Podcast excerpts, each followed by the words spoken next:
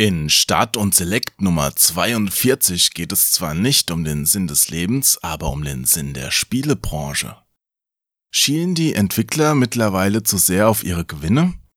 Viel Spaß bei der Diskussion. Jetzt habe ich erst Aufnahme gedrückt.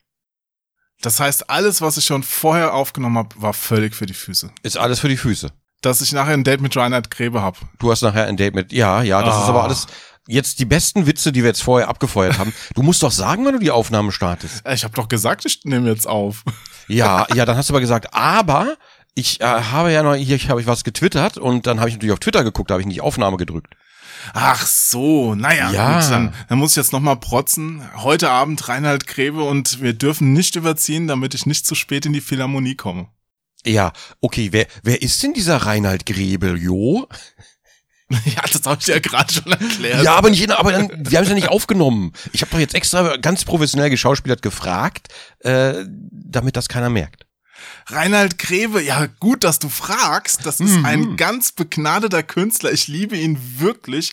Der mhm. macht so mhm. eine Mischung aus Stand-up. Er erzählt, spricht mit dem Publikum und spielt Lieder dazu. Manchmal alleine am Klavier, manchmal mit Orchester. Es ist immer großartig.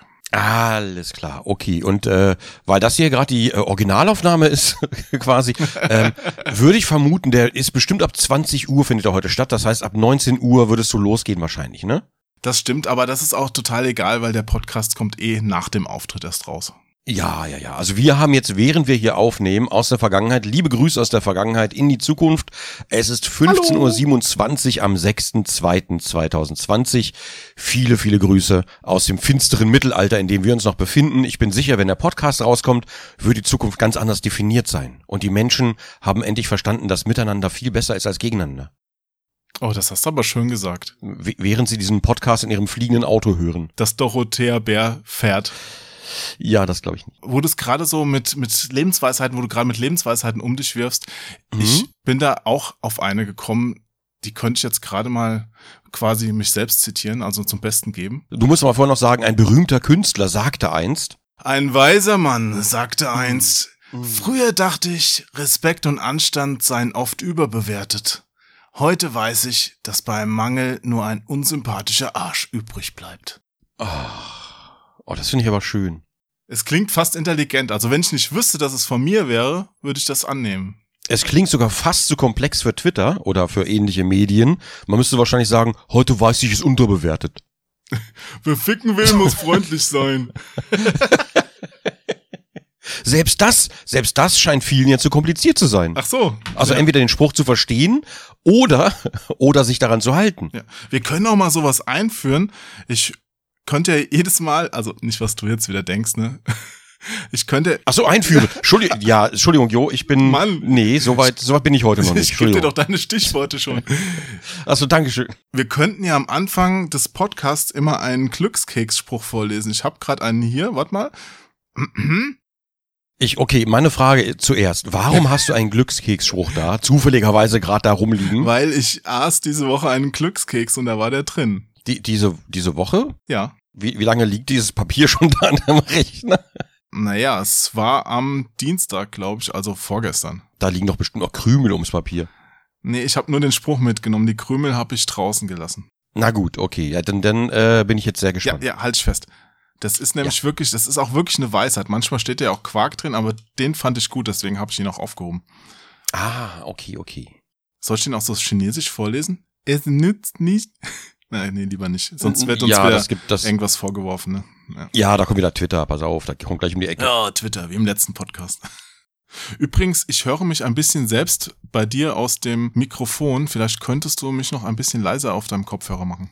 Hä? Das ist aber sehr suspekt. Warte mal, so. Und wenn ich jetzt. Es koppelt ein bisschen zurück. Jetzt immer noch? Hallo, hallo, hallo? Nee, jetzt nicht mehr. Okay, gut, dann waren es wirklich die Kopfhörer. Muss ich mal austauschen, weil aber links geht auch schon langsam der Putz ab. Da geht diese, dieses, ich habe die ja jeden Tag irgendwie stundenlang auf und äh, links, nee, warte, habe ich ja momentan gar nicht. Aber manchmal habe ich die stundenlang auf. Ähm, links geht schon dieser Schaumstoff da ab. Ah, das kenne ich, das Da haben sich meine, die ich unterwegs nutze, auch gerade aufgelöst. Aber die nutze ich nicht oft. Ich glaube, wenn man sie wenig nutzt, passiert das auch. Dann werden die nicht mehr von den natürlichen Hautfetten gefettet oder sowas. Mm, okay, ja gut, ja. Weil ich immer sauber bin, kann ich mir vorstellen, dass das hier relativ schnell passiert, natürlich, klar. Ja, bei dir zersetzt dich, weil du drauf schläfst wahrscheinlich. So, jetzt der Glückskeksspruch also. ja, halt ich fest. Ja, Es nützt nicht, an den Fluss zu gehen mit dem Wunsch, Fische zu fangen. Man muss auch ein Netz mitbringen. Ja. Na, na? Ja, man muss Der auch ein ist intelligent. Ja, ja. Also Heißt die Absicht alleine nutzt noch nichts. Man muss sie auch in die Tat umsetzen können. Es könnte aber auch heißen, dass man sich auf Dinge vorbereiten muss, oder? Weil sie sonst nicht funktionieren. Auch das, auch das, natürlich. So wie wir auf diesen Podcast. Ja, ja, ja, wir sind tatsächlich vorbereitet. Also vor allen Dingen du hast ja viel vorbereitet. Naja, für uns halt. Ja, ja, ja, das, äh, ja. Ich habe hier gerade so viele Dokumente vor mir liegen für diesen Podcast, dass ich schon gar nicht weiß, wohin. Im WordPad übrigens. Ich habe den ins WordPad übertragen. Okay, dann gebe ich jetzt mal Gas und begrüße alle. Alles klar, so machen wir's.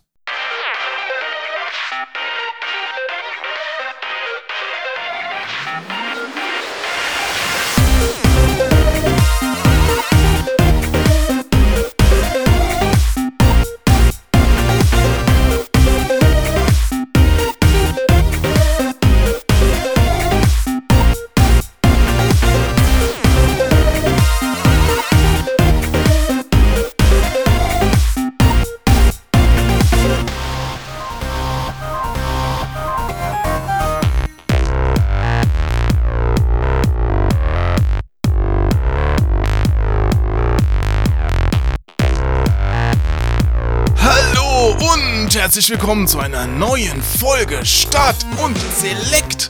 Mein Name ist Onkel Jo.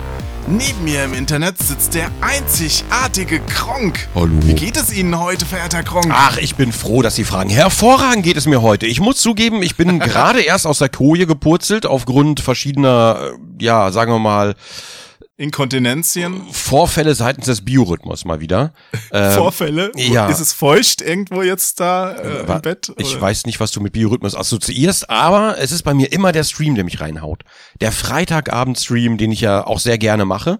Ähm, und den mache ich so gerne, dass ich nie ein Ende finde. Und deswegen, immer wenn ich mir vornehme, ja, jetzt äh, werde ich meinen Biorhythmus aber wieder normalisieren, dann ist plötzlich Freitag und ich streame bis mindestens fünf und alles ist wieder kaputt. Aber hören Sie mal, Herr Kronk, Ja. heute ist ja Donnerstag, der maximal weit entfernteste Tag des Freitags, den du dir im linearen Ablauf vorstellen kannst. Ja, So, ja. Da hattest du doch ein paar Tage dazwischen Zeit, deinen Biorhythmus so halbwegs wieder auf die Kette zu kriegen. Du bist ja jetzt nicht nach USA geflogen und hast jetzt da gestreamt. Was ist da los? Das, das ich verstehe den Zusammenhang mit USA nicht, aber es ist ja folgendes. Zeitverschiebung. Ich bin ja, ich bin ja seit äh, 20 Jahren selbstständig inzwischen. Und auch vorher schon war es immer so, dass ich eher so der Nachtmensch war. Das heißt auch vorher schon programmiert und dann, ne, und lalala. Und ähm, deswegen bin ich seit Jahren schon, lebe ich neben der Gesellschaft irgendwie in meinem, in meiner eigenen Zeitzone. Und wenn man das irgendwie so lange Zeit macht, ist es wirklich, wirklich schwer, aus der für einen selbstbestimmten Normalität wieder rauszukommen. Was denn? We- Wein, weinst du gerade? Ich lache. Du bist so fett, dass du eine eigene Zeitzone hast. Warte, du wiegst mehr als ich, oder? Äh, ja, ich, ich umkreise dich ja nur. Hä? Das geht gar nicht. Das ist physikalisch gar nicht möglich, weil du mehr Masse hast. Oh, oh nein, das heißt, wir werden irgendwann kollidieren. Nee, aber äh, was, was wollte ich sagen? Ja, Ach so, dass ja, du eine genau. eigene Zeitzone hast. Äh, nee, ähm, Greenwich, nee, wie heißt diese Zeitzone von dir? Gr Greenwich. so doof einfach. Central European. Bist du dann noch in der EU? Vielleicht. Oder gibt's bald einen Kronksit? Auf meiner Umlaufbahn bin ich immer mal wieder raus aus der EU, rein in die EU. Raus aus der EU, rein in die EU. Sehr gut, okay. Ach Wie, ja. Du hast gelernt. ja, ja, ja, was gelernt? Was? Habe ich das gerade gesagt? Nein, war ein Fehler. Ja, mit Zeitzonen. Also ich lerne immer noch dazu. Ich dachte, ich weiß schon alles. Aber, Ach so. Ja. Nee, Okay. auf, auf jeden Fall, was ich sagen wollte, ähm, ich mag das gerne, um 5 Uhr morgens aufzustehen, den ganzen Kack zu erledigen, alles, was so rumliegt, ne? Also vor allen Dingen so Mails zu machen, alles schon mal, was, was noch rumliegt, einfach abzuhaken. Und dann startet erst der eigentliche Tag. Dann, wenn andere aufwachen, wenn das Telefon anfängt zu klingeln ähm, und so weiter. Äh, das mag ich eigentlich am liebsten. Und dann, wenn du alles fertig hast, kannst du abends wieder schlafen gehen, sogar relativ früh, so um 22 Uhr. Ist das Beste einfach. Also habe ich eine Weile lang gemacht. Das war noch vor den Let's Plays. Ähm, das hat gut funktioniert. Und jetzt würde ich das gerne wieder hinkriegen, aber das geht natürlich nicht, wenn du, äh, wenn man am Freitag um 18 Uhr anfängt zu streamen und dann am ja. Samstag morgens irgendwann aufhört, so um Peng Uhr. Und es ist nicht so, dass, ne, es, es ist ja so, ich mache das ja auch gerne. Es, ich gucke auf die Uhr und plötzlich, hä, ist schon 7 Uhr morgens. Also ich überrasche mich dabei ja selber, ähm, weil die Zeit einfach so schnell verfliegt und ich will das auch gar nicht anders haben. Aber leider beißt sich das mit dem Biorhythmus, den ich gerne hätte in der Tat, da komme ich auch manchmal durcheinander. Ich habe da volles Verständnis für. Ja. Also wenn du abends irgendwas machst und oder vielleicht auch nicht gut schlafen kannst und dann nochmal aufstehst und irgendwie mhm. ist dann auf einmal das komplett zerschossen, was du dir sonst vorgenommen hast. Mhm. Ja, ja, ja. Naja, mal gucken. Ich weiß noch nicht genau, wie ich das mache. Äh, vernünftigerweise, und ich sage das immer wieder, ja, die Streams, ich mache dann bis maximal zwei aber ich halt mich, ich habe mich noch kein einziges Mal dran gehalten. Einmal aus Versehen, da musste ich aus aber, ich. Ja, ich musste da. Bist du zwischendurch eingeschlafen? Oh, schon, oh, ist schon zu spät, ich mach aus. Ja, ich glaube, da war ich, da war ich wirklich war am Ende extrem müde, weil da habe ich übers Jahr mit dem Biorhythmus wieder umgestellt und da war ich dann wirklich extrem müde um zwei und konnte einfach auch nicht mehr. Da habe ich gesagt, nee, komm, jetzt, äh, ich bin vernünftig, ja, und dann ja. wird sich darüber lustig gemacht, oh, vernünftig, ähm, und äh, dann habe ich ja wirklich ausgemacht. Und dann äh, am Sonntag, glaube ich, gestreamt, weil mir das zu wenig war am Freitag. Es, äh, ist merkwürdig. Nö, da gibt's Schlimmeres. Ja, das stimmt. Merkwürdigeres. Ja, ja, das stimmt, das stimmt. Das Problem ist nur, dass sich dieser Biorhythmus jetzt mehr und mehr, je mehr man sich jetzt mit, äh, mit diesem ganzen Bürokratiekram beschäftigen muss, und das wird ja irgendwie sehr viel mehr inzwischen, ähm, ja. da wird's halt dann schwierig. Und da beißt sich das dann auch ein bisschen. Alles geht halt nicht online. Ja, ja, leider. Hm. Ja, naja. Aber ich weiß genau, was du meinst. Bei mir war es auch früher so, dass ich ab und zu mal ins Büro viel früher als sonst gegangen bin. So als Redakteur fängt man ja normalerweise auch eher später an als 17 Uhr mit Kippe im Maul und Kaffee im Haar. ja, das vielleicht nicht, aber vielleicht später als jetzt eine Angestellte im Supermarkt, die um 8 Uhr an der Kasse sitzen muss mhm. oder um 7, sondern da kannst du auch mal um zehn oder um halb zehn oder sowas anfangen. Mhm. Aber manchmal habe ich mir dann den Spaß gegönnt und bin einfach um sechs gekommen und habe alles erledigt und das war so ein entspannter Tag dann, weil den Rest, den man dann zu machen hat, den kann man so total relaxed und entspannt ja, angehen, weißt ja, du? Ja, genau das, genau das meine ich auch.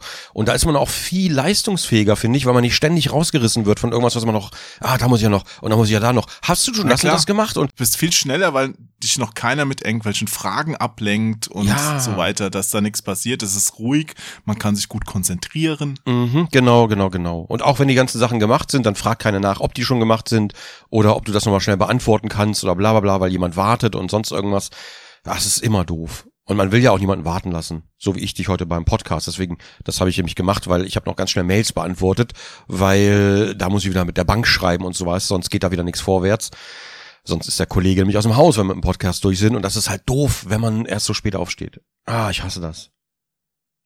Ja. Aber damit wir uns gut konzentrieren können und das Thema auch richtig einläuten können, habe ich uns noch was besorgt am Wochenende. Doppelherz. Ja, nee, was, dass ich dir über den Ether schicken kann. Warte, warte, Jo, bitte sag mir nicht. ist es das? Ja, Mann, das ist so gut. Du erinnerst dich ja bestimmt noch an meine nervige Weihnachtsglocke. Ne? Ja, ich Nein, ich erinnere mich, nicht, ich erinnere mich nicht, Jo. Ich habe, ich war in Therapie deswegen. Sechs, sechs Monate Therapie. seit, seit, Weihnachten. seit Weihnachten. Es ist Februar. Ich hatte sechs Monate Therapie. Nein, es war auch ein blanker Zufall im Grunde, aber ich habe auf dem Flohmarkt eine Glocke gesehen, die ist mir deshalb aufgefallen, weil der Verkäufer, als er sie auf den Tisch stellte, damit geläutet hat und dieses Bimmeln, das war ein solcher Wohlklang für die Ohren, dass ich mir dachte, die brauche ich. Für den Podcast. Ich stelle mir gerade vor, wie du in deiner Wohnung sitzt mit so einer riesigen Kirchturmglocke, so Gedong, Gedong. Ich dachte, mit diesen riesigen Glocken. Äh, ja, das auch. Im, Im Alter hängen die ja weiter südwärts, ne? Warte mal, ich nehme sie jetzt und werde sie für dich läuten. Soll ich? Nah oder fern? Bitte, bitte fern, ganz fern. Verlass am besten die Wohnung, geh auf die Straße und Leute dort. Die klingt wirklich schön. Ich läuft Ja, okay, ja. Das hört sich an wie ein Hörspiel-Sample oder, warte, du darfst es nicht übertreiben, du musst es selten lassen. Ähm, das hört sich nämlich an wie die Glocke vom Eismann. Oh, jetzt ein Eis. Ja, das ist die, das ist diese, ne, also später kam dann immer, kam der Eismann dann, glaube ich, immer mit so einer Melodie dann dahergefahren, die er abgespielt hat. Aber ganz früher war das immer diese Glocke. Entweder war es der Wurstwagen, da gab's dann immer die ukrainischen Käseknacker, nee, nicht ukrainisch, oder? Waren die ukrainisch? Die Käsekreiner. Ja, doch, die waren, ne, oder? Die waren so lecker. Und ähm, ansonsten gab's noch den Eiswagen, wo eine Kugel, ja, und jetzt packt Opa, Opa Gronk wieder die Mottenkiste aus, eine Kugel für 10 Pfennig. Zehn Pfennig, das ist ja Zehn billiger Pfennig. als bei uns im Dorf damals. Der hat bei uns vor der Schule gehalten, eine Kugel 10 Pfennig. Ich weiß, ob das extra für die Schüler so günstig war, keine Ahnung. Auf jeden Fall, das war der Preis. Später waren die auch immer 20 Pfennig und das war auch völlig okay. Aber 10 Pfennig, du hast für eine, für eine Mark hast du 10 Kugeln bekommen. Und war's dann mit Salmonellen teurer oder günstiger? Hat uns damals überhaupt nicht interessiert. Naja gut, die Hälfte meiner Schulfreunde ist damals gestorben. Ja, aber glücklich. Nicht, nicht voller Angst, weil die ganzen Schlagzeilen voller Salmonellen waren, sondern man wusste es nicht und hat es einfach gegessen und es war alles schön. Mit einem Lächeln im Gesicht. Und sie sind mit einem Lächeln eingeschlafen. okay, nein, Ja. aber, aber ernsthaft, damals, damals waren die Medien noch nicht so ähm, sich überschlagend wie heute, um das mal vorsichtig zu formulieren. das hat ja auch keiner mitbekommen. Ich meine, welche Lokalzeitung hat's denn in den überregionalen Teil dann geschafft mit so einer Meldung? Richtig, also ja, vielleicht, ja, wahrscheinlich gar nicht. Ähm, das war damals sehr viel entspannter. Heute musst du Angst vor allem haben. Und damals, ja, Also ich kann mich noch an 20 Pfennig die Kugel, das Bällchen erinnern, aber, aber 10, das ist echt ein Schnäppchen. das war, ja, das war schön. Das war sehr, sehr schön. Und heute kostet, glaube ich, eine Kugel bestimmt einen Euro oder zwei, oder? Ja, inzwischen hier Berlin, je nachdem in welchem Kiez du unterwegs bist, zwei Euro kannst du schon bezahlen. Wenn du Glück hast, 1,20 vielleicht mal oder so, aber drunter eher nicht. und wahrscheinlich auch nicht so so so eine schöne Chemiekugel, wie es damals gab, also auf der Faust, sondern eher, eher so Macadamia Wellness Zimt. Ja, also Sorten gibt's hier wirklich sehr viele. Das ist krass. Ja, also ja, ich ja. hätte das nicht gedacht. Ein paar davon schmecken aber immer noch nach Chemie. Also wenn du dir so ein Schlumpfeis mal holst, diese blauen Ja, Dinger. gut, ja gut, wenn du Schlumpfeis holst, da äh, konservierst du dich ja auch für die Zukunft. Ja, Wenn wenn man- deine Zunge. Ja, wenn man, blau. wenn man genug davon isst, ist man von innen laminiert, glaube ich. Dann wirst du 200 Jahre alt. Ja, Kirk Douglas, ne, 103 Jahre alt. 103. 103 Welch ist er geworden. Alter. Ja, ja, ja. Ist gestern gestorben übrigens, äh, für Leute, die es nicht mitbekommen haben. Aber man darf traurig sein, ja, das kann man machen, wenn man seine Filme noch geschaut hat. Ähm, aber 103 Jahre ist so ein respektables Alter. Ähm, wow, ich, da, ich, ich, man kann eigentlich nur hoffen, dass man das jemals erreicht, wenn man das erreichen will. Mal gucken, wie die Zukunft so aussieht. Jetzt ist ja gerade alles so spannend. Du, wenn er zufrieden war, ist das doch toll. Er wurde im Ersten Weltkrieg, oder? 1913? 1913 müsste er geboren worden sein? Oder rechne ich das gerade falsch? 2020? Das musste stimmen, oder? 1913 müsste er geboren worden Nein, sein. 1917. 1917? Ich, ja, 103, 100, Ah, 2020. ja, ja, ja, macht Sinn. jetzt. Ja, ja, gut, ich rechne das falsch. Ich bin doof. Aber ich muss ganz kurz eben Kirk Douglas Geburtsjahr. Aber der hatte ja auch schon vor über 20 Jahren da seinen Schlaganfall. Also 1916. 16, ja, Ja. gut. Okay. Warte, wann, wann war der Erste Weltkrieg? Boah, ich Schulwissen und so. Erster Weltkrieg war bis 1918, glaube ich. Ne? Dann wurde er doch, ja, dann wurde er im Ersten Oder? Weltkrieg geboren. Jetzt bin ich auch verwirrt. Siehst du? Ich vertraue, ich vertraue meiner Erinnerung nämlich nicht. Ich, ich google mal Erster Weltkrieg. Erster Weltkrieg. Und schon bist du auf der Liste von denen da oben. Zack, 1914 bis 18. Da hatte ich doch recht. Ah, Okay, dann hatte ich mit meiner Eingangsvermutung aber Unrecht, als ich dachte, er wäre 1913 geboren. Das war natürlich voll daneben. Zum Glück hatte ich doch recht, weil er 1916 geboren ist. Also auf jeden Fall Ja. im Ersten Weltkrieg geboren. In Europa, im Nahen Osten, in Afrika, Ostasien und auf den Ozeanen geführt. Als Ozean bezeichnet man die größten Meere der Welt. Wow, wieder was gelernt bei diesem Podcast. Etwa 17 Äh. Millionen Menschen verloren durch ihn ihr Leben. durch, durch Kirk Douglas. Durch Kirk Douglas ihr Leben, weil sie sich Spartacus in den Weg gestellt haben. Nee, wa was wollte ich ihn gerade fragen? Ähm, Und du weißt auch, dass er durch das Attentat in Sarajevo begonnen hat, ne? Warte, nee, was ich gerade, was ich gerade fragen wollte, war das nicht die Dolchstoßlegende? Nee, warte, was ich gerade fragen wollte, ähm, Kirk Douglas, 103, genau, ähm, ich frage mich, vor 103 Jahren, wie sah es da eigentlich aus? Gab es da Fernsehen? Nee, ne, noch nicht. Nee, noch nicht. Nee, Fernsehen nee, gab's nee, da noch Quatsch. nicht. Da gab's gerade mal so die ersten Automobile. Wollte ich gerade fragen. Der muss ja noch, doch der, Ende des 19. Jahrhunderts. ja, der muss ja dann mit Drosch, da müssen ja noch. Droschken über die Straßen gefahren sein. Was der Mann Stimmt. alles, was der Mann alles gesehen haben muss. Ja, diese Boah. Entwicklung, die er mitgekriegt hat, ist schon krass. Und ich weiß auch gar nicht, wie das dann so ist für jemand, der das alles noch nicht kennt und dann alles erst kennenlernt im Laufe seines Lebens. Ich, ich habe gerade, ich habe gerade Bilder gegoogelt von New York 1916. Hm. Alter Schwede. Ich blende die mal kurz hier im Podcast ein. Guck mal.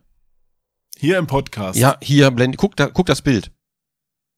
okay. oder? Das ist cool. Hä, wo blendest du denn da was ein? Ja, hier im Podcast, Mann. Hä? Ach, da! Du musst schon oh, hingucken. kann, ja, oh, ich muss, ich musste erst die Augen zumachen, damit ich es gut sehen kann. Ja, ja, jetzt. Hier ist zum Beispiel eine Straßenparade mit den ersten Automobilen. Wow, da gab's auch schon viele. Boah, also ja, es, es ist auf jeden Fall ein Unterschied zu heute. Also man kann sich jetzt, glaube ich, gar nicht vorstellen. Definitiv. Wenn du dir alleine mal überlegst, wie viel mehr Menschen heute auf der Erde wohnen als damals. Ja, ja, so ein Times Square, noch ohne blinkende Werbung und all den ganzen Kack und kaum jemand ist da unterwegs. Uff. Genau, die ganze Industrialisierung gab's ja noch in dem Sinn nicht, also zumindest nicht in der Form. Mhm. Wahnsinn. Ja, das war Vintage Times Square. Ich, das, das, der Times Square sieht so lächerlich aus. Ich, ich schick dir das mal ganz kurz eben. Ach, jetzt doch. In den Podcast. Ich zeig das mal kurz im Podcast. Nee, warte, ich schick dir das mal kurz auf Discord und den Zuhörern zeige ich das hier im Podcast. Guck.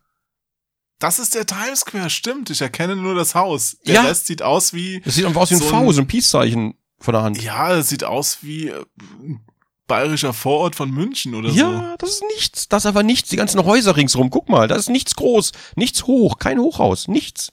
Normale Und Wohnhäuser. Alles so schwarz-weiß. ja, da, so war die Welt damals noch, schwarz-weiß.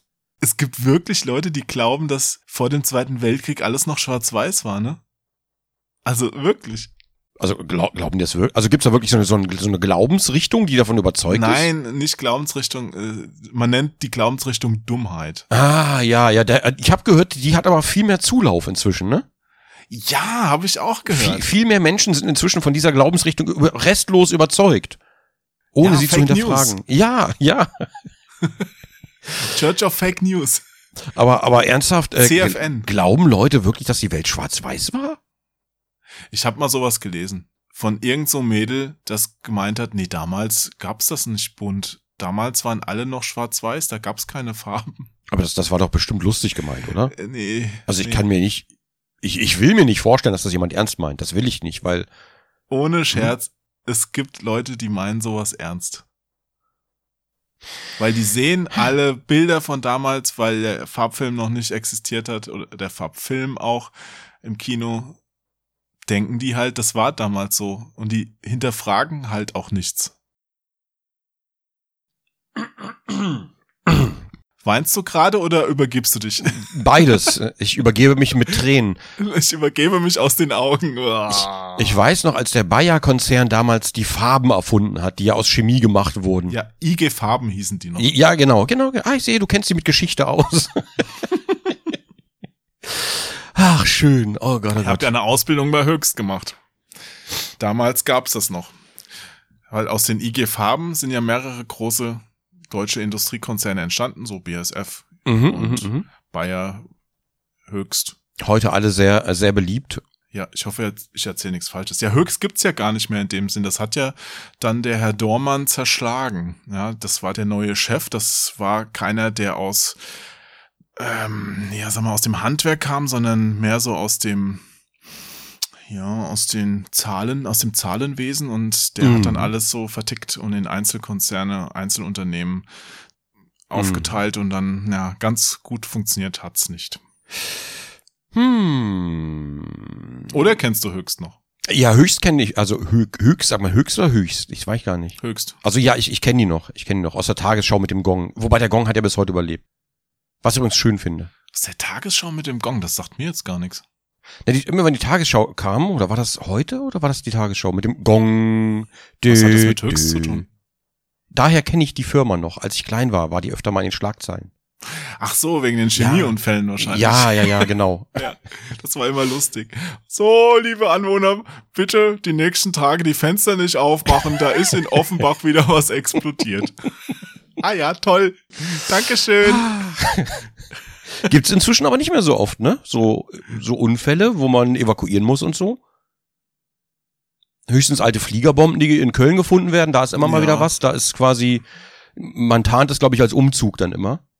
Als ich noch da wohnte in der Nähe, da kriegt man schon ab und zu mal was mit, Mhm. dass da mal wirklich die Fenster geschlossen halten soll, äh, werden geschlossen gehalten werden sollen. Meine Mhm. Fresse.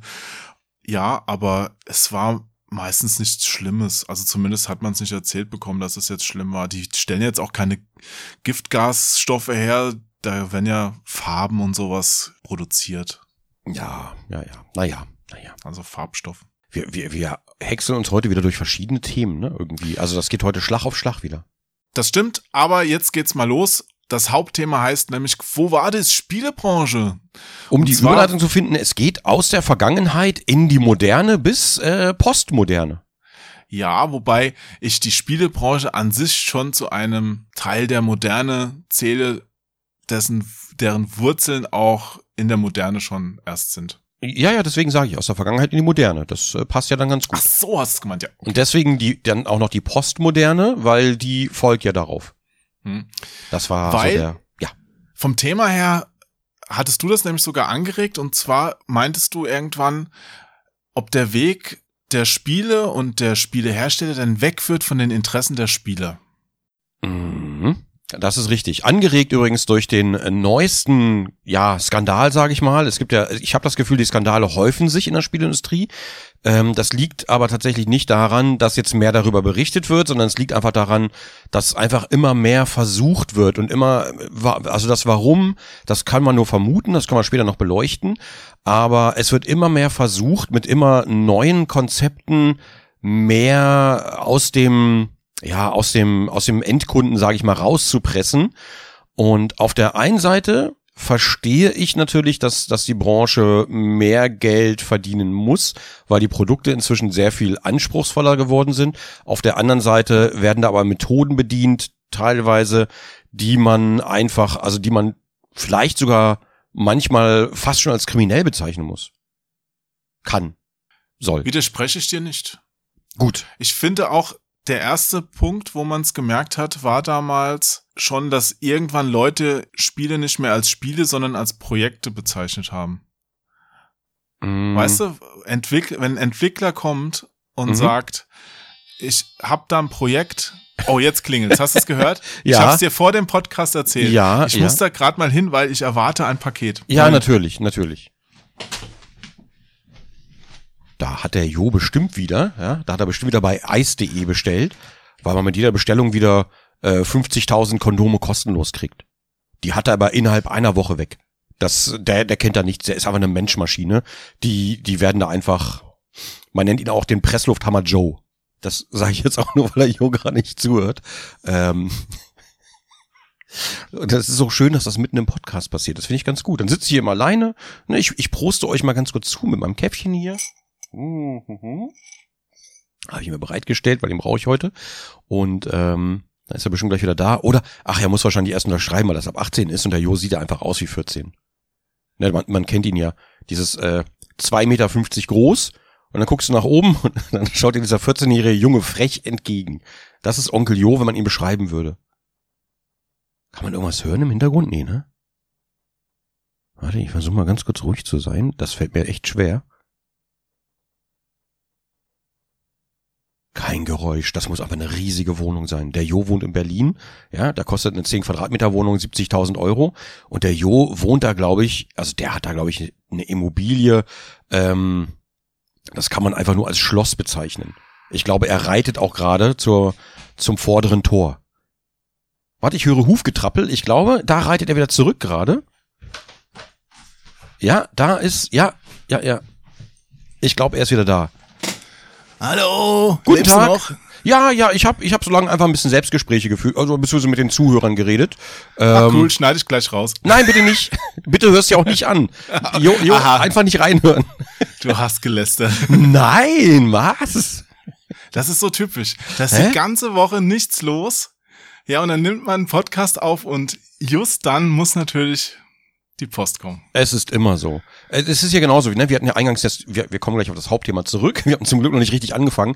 Aber ähm, wegen Biorhythmus und so, sobald dein Biorhythmus wieder scheiße ist und du quasi erst um sieben ins Bett kommst, klingelt um neun der Paketbote. Und dann kommt um zehn noch einer und um elf, obwohl du Ablagevertrag hast, und um elf kommt noch einer, der braucht aber eine Unterschrift. Hm. Und dann, und dann bist du halt den ganzen Re den Tag so zerstört, weil du einfach gar nicht mehr schlafen kannst oder, oder halt nur noch sehr schlecht. Das ist, oh, ich hasse das. Ah, Ich habe jetzt auch Sachen für die Nachbarn angenommen. Das wird wieder toll. Dann klingelt's hier noch mehr. Nein, warum machst du denn sowas? Ja, weil ich nett bin und die nehmen ja auch ab und zu was für mich an. Es ist okay. Und das arme Schwein von Zusteller, der läuft hier auch rum mit den Paketen und will die auch loswerden. Aber ich habe ich hab gehört, dass Net kein zukunftsfähiges Konzept ist.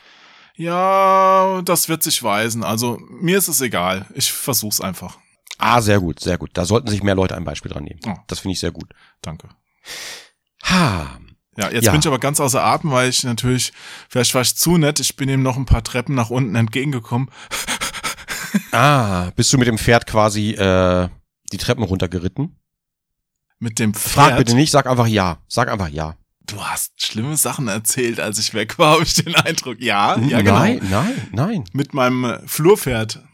Ich glaube, viele Leute wissen gar nicht, dass du hast ja immer deine Haare zusammengebunden, aber du hast ja eigentlich wunderschön wallendes Haar. Das stimmt. Und das hast du ja deswegen, weil du auf deinem weißen Ross manchmal in Zeitlupe durch Berlin reitest.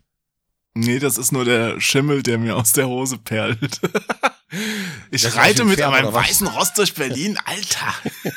Was denn? Ja, so stelle ich mir das vor. Und dann wirst du dein Haar zurück, so ein bisschen wie Prince Charming. So stelle ich mir das gerade vor. Einfach so, hm. Aber Prince Charming ist ein Arsch. Bei Schreck zumindest. Ich, ja, aber ich meine doch nur, äh, das sieht dann so aus wie Mm, Prince Charming, ja. wenn du das machst. Das heißt ja nicht, dass du so bist. Das heißt nur, es sieht so aus. So stelle ich mir das vor einfach. Ja, liebe Zuhörer, es So war ein ein schöner Podcast. Barbar. Oh, die Klingel, es ist leider vorbei. War, was? War das die Türklingel? Nein. Nein, das war hier. Habe ich bis jetzt Oh, noch nicht oh gedrückt, aber für Oh, dich. ich hasse, die- ich, ich hasse dieses Geräusch. Oh, ist das widerlich. Oh, die Schul, Schulklingeln hören sich immer gleich an und immer so unglaublich aggressiv. Oi, oi, oi. Oh, ich habe schon lange nicht mehr für dich hier I have the best words. gedrückt. Oh, da kommen wir ja, State of the Union, können wir gleich mal, äh, nee, komm, das lassen wir mal aus. Sta State of the Union in einem Wort. Das war kein Special Effect Board. Ich habe hier wirklich so ein Ding neben dem Rechner. Ich weiß nicht mehr warum. Das wird Konsequenzen nach sich ziehen. Ja. Nun gut. Nee, Äh, aber ich äh, läute gerade nochmal das Thema ein. oh, ich habe so viele tolle Geräusche hier liegen. Warte, daraufhin ein saures Zischen. Warte, jetzt. Oh, die, die Flasche. Das ich hab's gehört. Aber, es, eine alte Cola, war ein bisschen alte. Cola-Flasche, die rumsteht. Ja, aber solange sie noch zischt, kann man sie trinken. das stimmt, das stimmt. Aber ja. Egal, gut, jetzt Thema. Ja. Jo, lass, let's go. Quo vadis Spielebranche führt der Weg weg von den Interessen der Spieler. Und das ist die große Frage, die wir uns stellen. Sind Spiele, also man kann es natürlich nicht verallgemeinern, ne? Man, äh, ich glaube, wir reden ja eher über, ja, eigentlich nicht nur über große Firmen, also über, über Firmen, die zu Konzernen über die Jahre gewachsen sind, sage ich mal, und Konzerninteressen verfolgen statt Spielerinteressen. Ähm, es gibt aber auch viele Nachwuchsbuden. Also es, man muss ja sagen, ne, immer differenzieren. Ne? Es ist ja nicht alles eine Schublade, sondern immer differenzieren. Es gibt immer solche und solche. Es sind oft die großen Konzerne, aber vor allen Dingen auf dem Mobile-Markt gibt es viele Nachzügler, die halt auch aus diesem ganzen Mobile, aus diesem Mobile-Konzept, ähm, die da natürlich auch das schnelle Geld machen wollen und das teilweise auch mit sehr aggressiven Methoden. Ja, wo man so Sachen aufgenötigt bekommt. Ich glaube auch aus dem Mobile-Markt sind viele der wirklich schlimmen Prozesse angestoßen worden, die auch heute Mhm. inzwischen auf den ganz normalen Spielemarkt übergegriffen haben.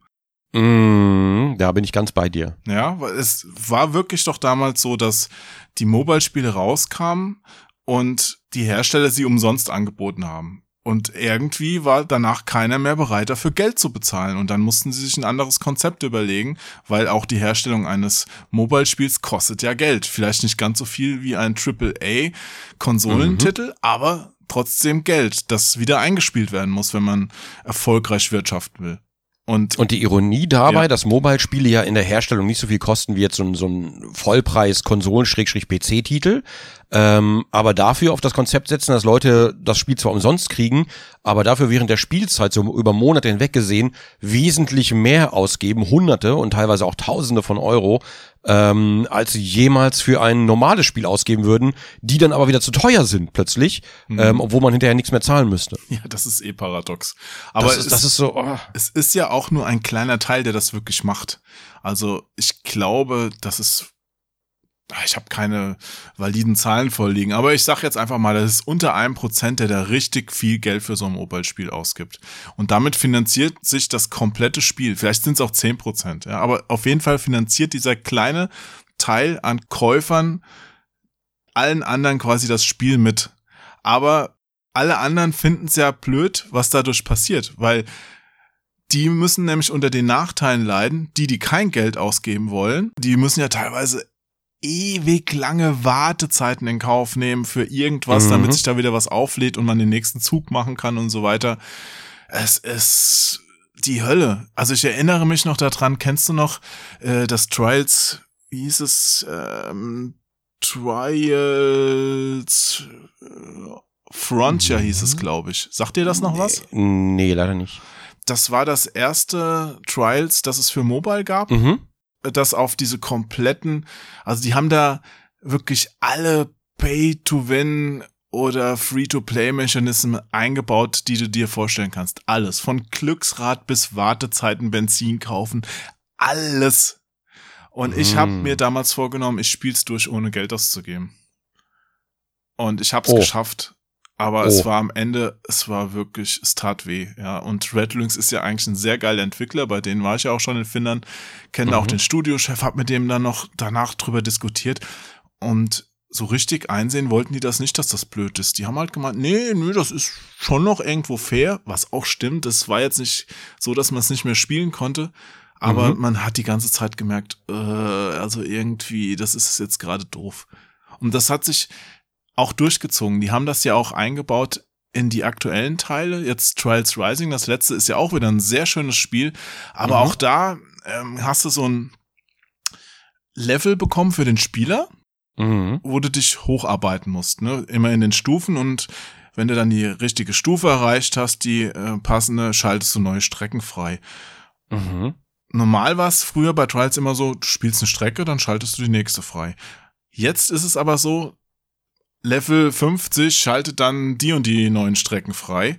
Und um dieses Level zu erreichen, musst du nicht nur Strecken durchspielen und schaffen, sondern du musst auch eine gewisse Punktzahl dann einfahren, Aufgaben erledigen. Also da war ich teilweise gezwungen, irgendwie auf dem Hinterreifen durch ein Level zu fahren, damit ich diese Aufgabe erledige und die Punkte dafür einheimse. Das, ehrlich gesagt, hört sich das wieder ein bisschen mehr danach an, dass man versucht, ein Spiel, äh, ne, also Trials ist großartig, keine Frage, aber durch das dieses, ähm.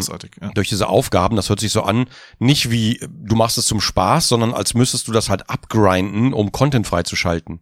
Ja, du grindest halt die ganze Zeit drauf los und das ist auch nur, weil die ganzen Entwickler, also viele Entwickler inzwischen denken, mein Spiel ist nur gut oder erfolgreich, wenn die Spieler damit möglichst viel Zeit verbringen. Diese Spiele, die man durchspielt und feststellt, es war hervorragend, die fallen Mhm. halt ein bisschen hinten runter, weil über die wird halt nicht ganz so lange gesprochen wie über das Spiel, das ich eigentlich nicht so geil finde, wie das Mhm. kurze Knackige, aber mit dem ich dafür viel mehr Zeit verbringen muss, um daraus noch meine Spielerfahrung zu ziehen. Also ein Spiel, das ich 100 Stunden spiele, über das wird wahrscheinlich mehr gesprochen, als über ein Spiel, das ich in drei Stunden durch habe. Mhm. Ja. Ja, ein bisschen sind die Spieler ja auch selbst dran schuld, weil dann gibt's ja auch oft diese Sprüche wie, warum soll ich denn den Vollpreis für was ausgeben, das ich nach drei Stunden durchgespielt habe? Ich will Ja. 50 Stunden oder ich habe nur 50 Stunden gespielt, ich will 100. wobei ich zugeben muss, drei Stunden sind nicht wirklich so viel. Also Ja. auch gemessen an, an alten Standards oder sonst was. Das stimmt. Aber also ein acht Stunden Spiel, da, also ich, ich finde, da ist ein Vollpreis auf jeden Fall extrem berechtigt. Man kann es ja auch mit dem Preis anpassen, aber es war ja auch damals schon so, dass Spiele, wenn du jetzt eine halbe Stunde für ein Spiel gebraucht hast, früher ja keine Seltenheit, dass man Mhm. dadurch aber das Spiel viel öfter mal wieder gespielt hat, um zum Beispiel eine Punktzahl nach oben zu bringen oder sowas, weil man dann gelernt hat, was in dem Spiel passiert und das versucht hat zu perfektionieren, die ganzen Abläufe. Ich möchte übrigens ganz kurz anmerken, ne, wenn wir hier von Vollpreisspielen reden, ähm, lass uns bitte nicht auch an, an die Zuhörer, lass uns nicht in das Thema verzetteln, ja, aber früher waren die Spiele fertiger, heute sind die, ist, ist eine ganz andere Diskussion, ist auch ein ganz anderes Thema. Ich will das nur vorher schon mal abschmettern, ähm, weil oft als Argument kommt, dass bei Vollpreisspielen so, da sind ja noch Bugs drin und bla bla bla. Aber je komplexer Spiele werden, je größer Spiele werden, und das werden die ja, ne, also das hat man ja gesehen, also man sieht es ja quasi, wie komplex Spiele heute sind, desto mehr sind natürlich auch Anfälligkeiten für, für Bugs oder sonst irgendwas. Aber das ist ein ganz anderes Thema. Das lassen wir einfach raus. Wir gehen einfach davon aus, Vollpreisspiel äh, gepolished. So, gehen wir mal einfach davon als Basis aus, weil sonst verlaufen wir uns ein anderes Thema, auch eventuell auch in den Kommentaren, das will ich nur vorher schon, äh, da will ich nur vorher schon den Wind aus den Segeln nehmen. Ähm, ansonsten ist es aber so, dass tatsächlich diese Diskussion, warum soll ich denn 60 Euro für acht Stunden Unterhaltung zahlen, da gehe ich doch lieber ins Kino. Und das ist so eine, ja, ja, diese, viele vergessen, glaube ich, also Kino ist auch wieder ein anderes Thema, da gehe ich jetzt mal nicht drauf ein, aber dass das alles ja, das alles sind ja, Alles mal angeschnitten. ja, aber wirklich. Ähm, nee, aber das alles sind ja, das, man darf ja nicht vergessen, das sind ja Luxusartikel. Das sind Sachen, wenn die weg wären, würden wir trotzdem alle überleben. Also gehe ich einfach mal stark von aus. Vielleicht, Also ich nicht. Also sorry. Was erzählst denn du da für ein Mist? nee, aber es, es sind Luxusartikel und, und Aber ich bin auch unwertes Leben, ich geb's zu. Ja, bin ich ja genauso. Aber, aber davon abgesehen, ähm, dass man da, dass man da irgendwie gar nicht versteht, was da natürlich dahinter, also hinter so einem Spieltitel heute hinterklemmt. Credits werden ja am Ende auch einfach schnell weggeschaltet, ähm, während da tausend Leute irgendwie durchscrollen, die daran mitgearbeitet haben, die auch bezahlt werden wollen, die ein Dach über dem Kopf haben wollen und so weiter. Das heißt, das ist ja, da ist ja eine Riesenleistung dahinter, ob einem das Spiel gefällt oder nicht. Das ist ja völlig irrelevant, aber da ist eine Riesenleistung dahinter, die muss natürlich auch honoriert werden und die Leute müssen bezahlt werden. Das ist ja ganz klar. Da kommst du mit einer Umsonstkultur nicht weit. Es sei denn, du willst später natürlich in deinem Job auch umsonst arbeiten. Damit, damit andere Leute kein Geld für deine Arbeit ausgeben. Zum Beispiel würde ich auch gerne im Restaurant umsonst essen. Aber trotzdem müssen Leute ja auch bezahlt werden. Und natürlich die Nahrung muss auch bezahlt werden und so weiter. Das, das Leben funktioniert so leider nicht. Ich weiß gar nicht, wie ich jetzt hierhin abgedriftet bin, aber ich wollte das mal kurz anmerken. Ja, das ist aber auch ein interessanter Punkt, dass das so ein bisschen alles daher rührt, dass Spiele oder Medien halt so ein immaterielles Gut sind, also so Kunst Mhm. im Bestfall vielleicht oder zumindest halt nicht direkt greifbar und das jetzt, wenn du dir ein Stück Fleisch oder einen Tisch kaufst, dann musst du da wirklich hinfahren und irgendjemand hat es bearbeitet und du nimmst es physisch mit nach Hause und das Mhm. hast du bei Spielen ja noch nicht mal. Inzwischen digital, wenn du die kaufst, hast du ja noch nicht mal mehr diese physische Komponente überhaupt. Ich bin ganz ehrlich, und das prangere ich aber auch an. Ich, ich weiß, vielleicht we legen weniger Leute Wert drauf heutzutage, ist ja alles digital. Ich habe ja meine Filme inzwischen auch alle irgendwie bei Netflix und sonst irgendwas. Ich verstehe das schon und Steam ist super praktisch. Aber dieses, dieses physikalische Erlebnis, das man damals hatte, wir haben, glaube ich, schon mal drüber geredet, auch im Podcast, als, als ich damals mit meinem Ultima nach Hause gefahren bin, zum Beispiel, und habe dann einfach, ähm, wenn ich nicht gespielt habe, die Stoffkarte ins Gesicht gelegt. ja, ja, die Stoffkarte habe ich mir angeschaut und dann, ja, da gehe ich dann lang und dann muss, da gucke ich mal, guck mal, da ist so eine kleine Insel, da würde ich gerne mal hin, zum Beispiel, so geplant, wo man vielleicht hindüst im Spiel, ähm, oder du hast einfach das Handbuch gelesen, wo dann, wo dann so, weil du begeisterst dich ja für diese Spielewelt, du hast es ja nicht einfach nur so gekauft, irgendwie Ultima damals 120 Mark, das kannst du heute mit Euro eigentlich eins zu eins setzen und auch da bitte keine Diskussion. Ähm, und du hast aber dieses Handbuch gehabt, was dich quasi, wenn du nicht am Rechner gesessen hast, hast du darin die Geschichte fasziniert gelesen, weil da war dann immer noch ein bisschen Story drin, die Monster wurden erklärt, die Ursprünge von den Monstern vielleicht, ähm, wie alles, was bisher alles geschehen ist in dieser Welt und so weiter. Heutzutage wird das alles vielleicht in einem kurzen Intro angerissen, weil für lange Intros hat auch keiner mehr Zeit ähm, oder, oder Geduld. Und das war's, weil du hast ja, du hast ja einfach nur noch den Datenträger in so einer kleinen, in so einer kleinen DVD-Hülle, ähm, maximal vielleicht noch irgendwie so eine Garantiebescheinigung oder sonst irgendwas ähm, und fertig. Wenn du nicht nur einen Steam-Key drin hast, das kann natürlich auch sein.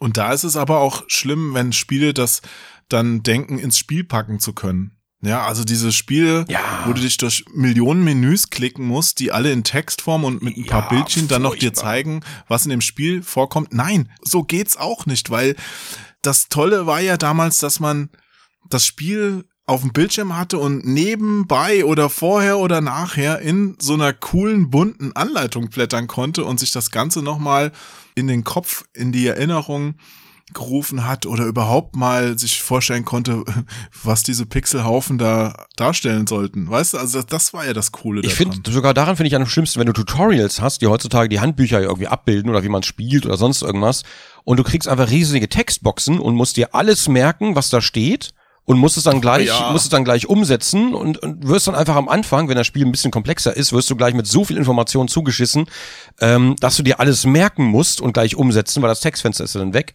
Ähm, statt dass du einfach nebenbei ein Handbuch hast, wo du während des Spielens auch noch drin rumblättern kannst, wo du da einfach kurz, hm, ah, okay, Findest du das auch so doof, diese Spiele, wo du dann irgendwelche Textseiten aus irgendwelchen Erzählungen findest oder Briefe an irgendjemand im Computer, die du theoretisch lesen kannst, ja. die auch ganz cool geschrieben sind. Aber wenn ich das finde, ich habe da keinen Bock drauf. Also ich will dann ein Spiel spielen, ich will nicht vorm Bildschirm sitzen. Meistens sind ja dann auch noch die an Konsolenversionen die Texte für den Fernseher viel zu klein, wo du dann da mit der Lupe davor sitzen kannst und dann da irgendwas lesen sollst, da habe ich keinen Bock drauf. Also das können sich die ganzen Leute auch sparen. Selbst wenn du irgendwelche Audio-Files findest, wenn die länger als fünf Sekunden sind, verlieren die mich, weil ich will das nicht. Ich will zocken, ich will aktiv irgendwas machen. Verdammt, wie hießen die noch? Ähm, kennst du noch die alten SSI-Spiele? Hier Buck Rogers und wie hießen Ja. nicht alle? Queen, nee, wie hieß der nochmal? Dungeons and Dragons Sachen und sowas. Ja, genau, genau. Pool of Radiance. Ja, oh, groß, großartige Spiele. Aber da war es halt tatsächlich auch so, dass du, weil es eben so viele Texte im Spiel waren und die aber nicht auf den Datenträger gepasst haben, gab es immer noch so ein Geschichtsbuch dazu. Und das war halt echt Mhm. schwer. Und dann, und dann stand da, lese, und das war der beste Kopierschutz, ähm, lese, Lese. ja, lese Seite 32, Absatz 7. Und dann hast du da die Story halt, weil das einfach so viel, so unglaublich viel Text war. Und Die äh, Lore. ja, ich, ich fand das auf der einen Seite fand ich das sehr schön. Ähm, auf der anderen Seite glaube ich, da hat sich, da haben sich die Zeiten halt wirklich geändert. Ähm, ich, ich mochte das sehr gerne. Ich mag das heute tatsächlich bei den alten Spielen irgendwie immer noch, weil es hat sehr viel Charme. Ähm, aber heute, wenn ich dann irgendwie, wenn ein Spiel, das machen viele Indie-Games, die haben eine geile Story und die tragen sich aber meistens dadurch eben, wie du gesagt hast, dass man was im Computer findet, irgendwelche Tagebücher oder nicht, schlimmer als Tagebücher sind irgendwelche wissenschaftlichen Dokumente, wo dann diese fiktiven Szenarien alle erklärt werden, lang und lang und lang und breit und das zieht sich das ganze Spiel. Und egal wie cool das Setting ist, ähm, wenn, wenn du halt so unglaublich viel lesen musst, dann nimmt das jedes Mal einfach leider immer den Schwung aus dem Spiel, weil du musst immer wieder pausieren und dann da erstmal wieder lesen. Und bei mir halt im, im Falle von Let's Play muss ich dann natürlich vorlesen und dann nimmst noch mehr den Schwung aus dem Spiel. Und wenn ich vorlese, kann ich mich nicht darauf konzentrieren, mir zu merken, was da steht. Weil ich, ich konzentriere mich darauf, das jetzt gut vorzulesen. Das heißt, ich weiß hinterher vielleicht manchmal gar nicht mehr irgendwelche essentiellen Sachen, die da standen, weil ich mich auf was anderes konzentriert habe in dem Fall, nämlich auf die Betonung und was als nächstes kommt. Ich muss ja, während ich was vorlese, muss ich mit den Augen schon äh, beim nächsten Satz sein, um zu wissen, was dann da im Ganzen steht, damit ich das entsprechend betonen kann. Und das sieht man, das, das weiß man als Außenstehender oft nicht. Ähm, aber dadurch entgeht mir meistens der Sinn der Texte so ein bisschen. Und das ist so, ist, äh, glaube ich, bei vielen Spielen jetzt diese, dieses Art der Storytelling geworden, weil es einfach günstiger ist, natürlich als aufwendige Zwischensequenzen und sonst irgendwas.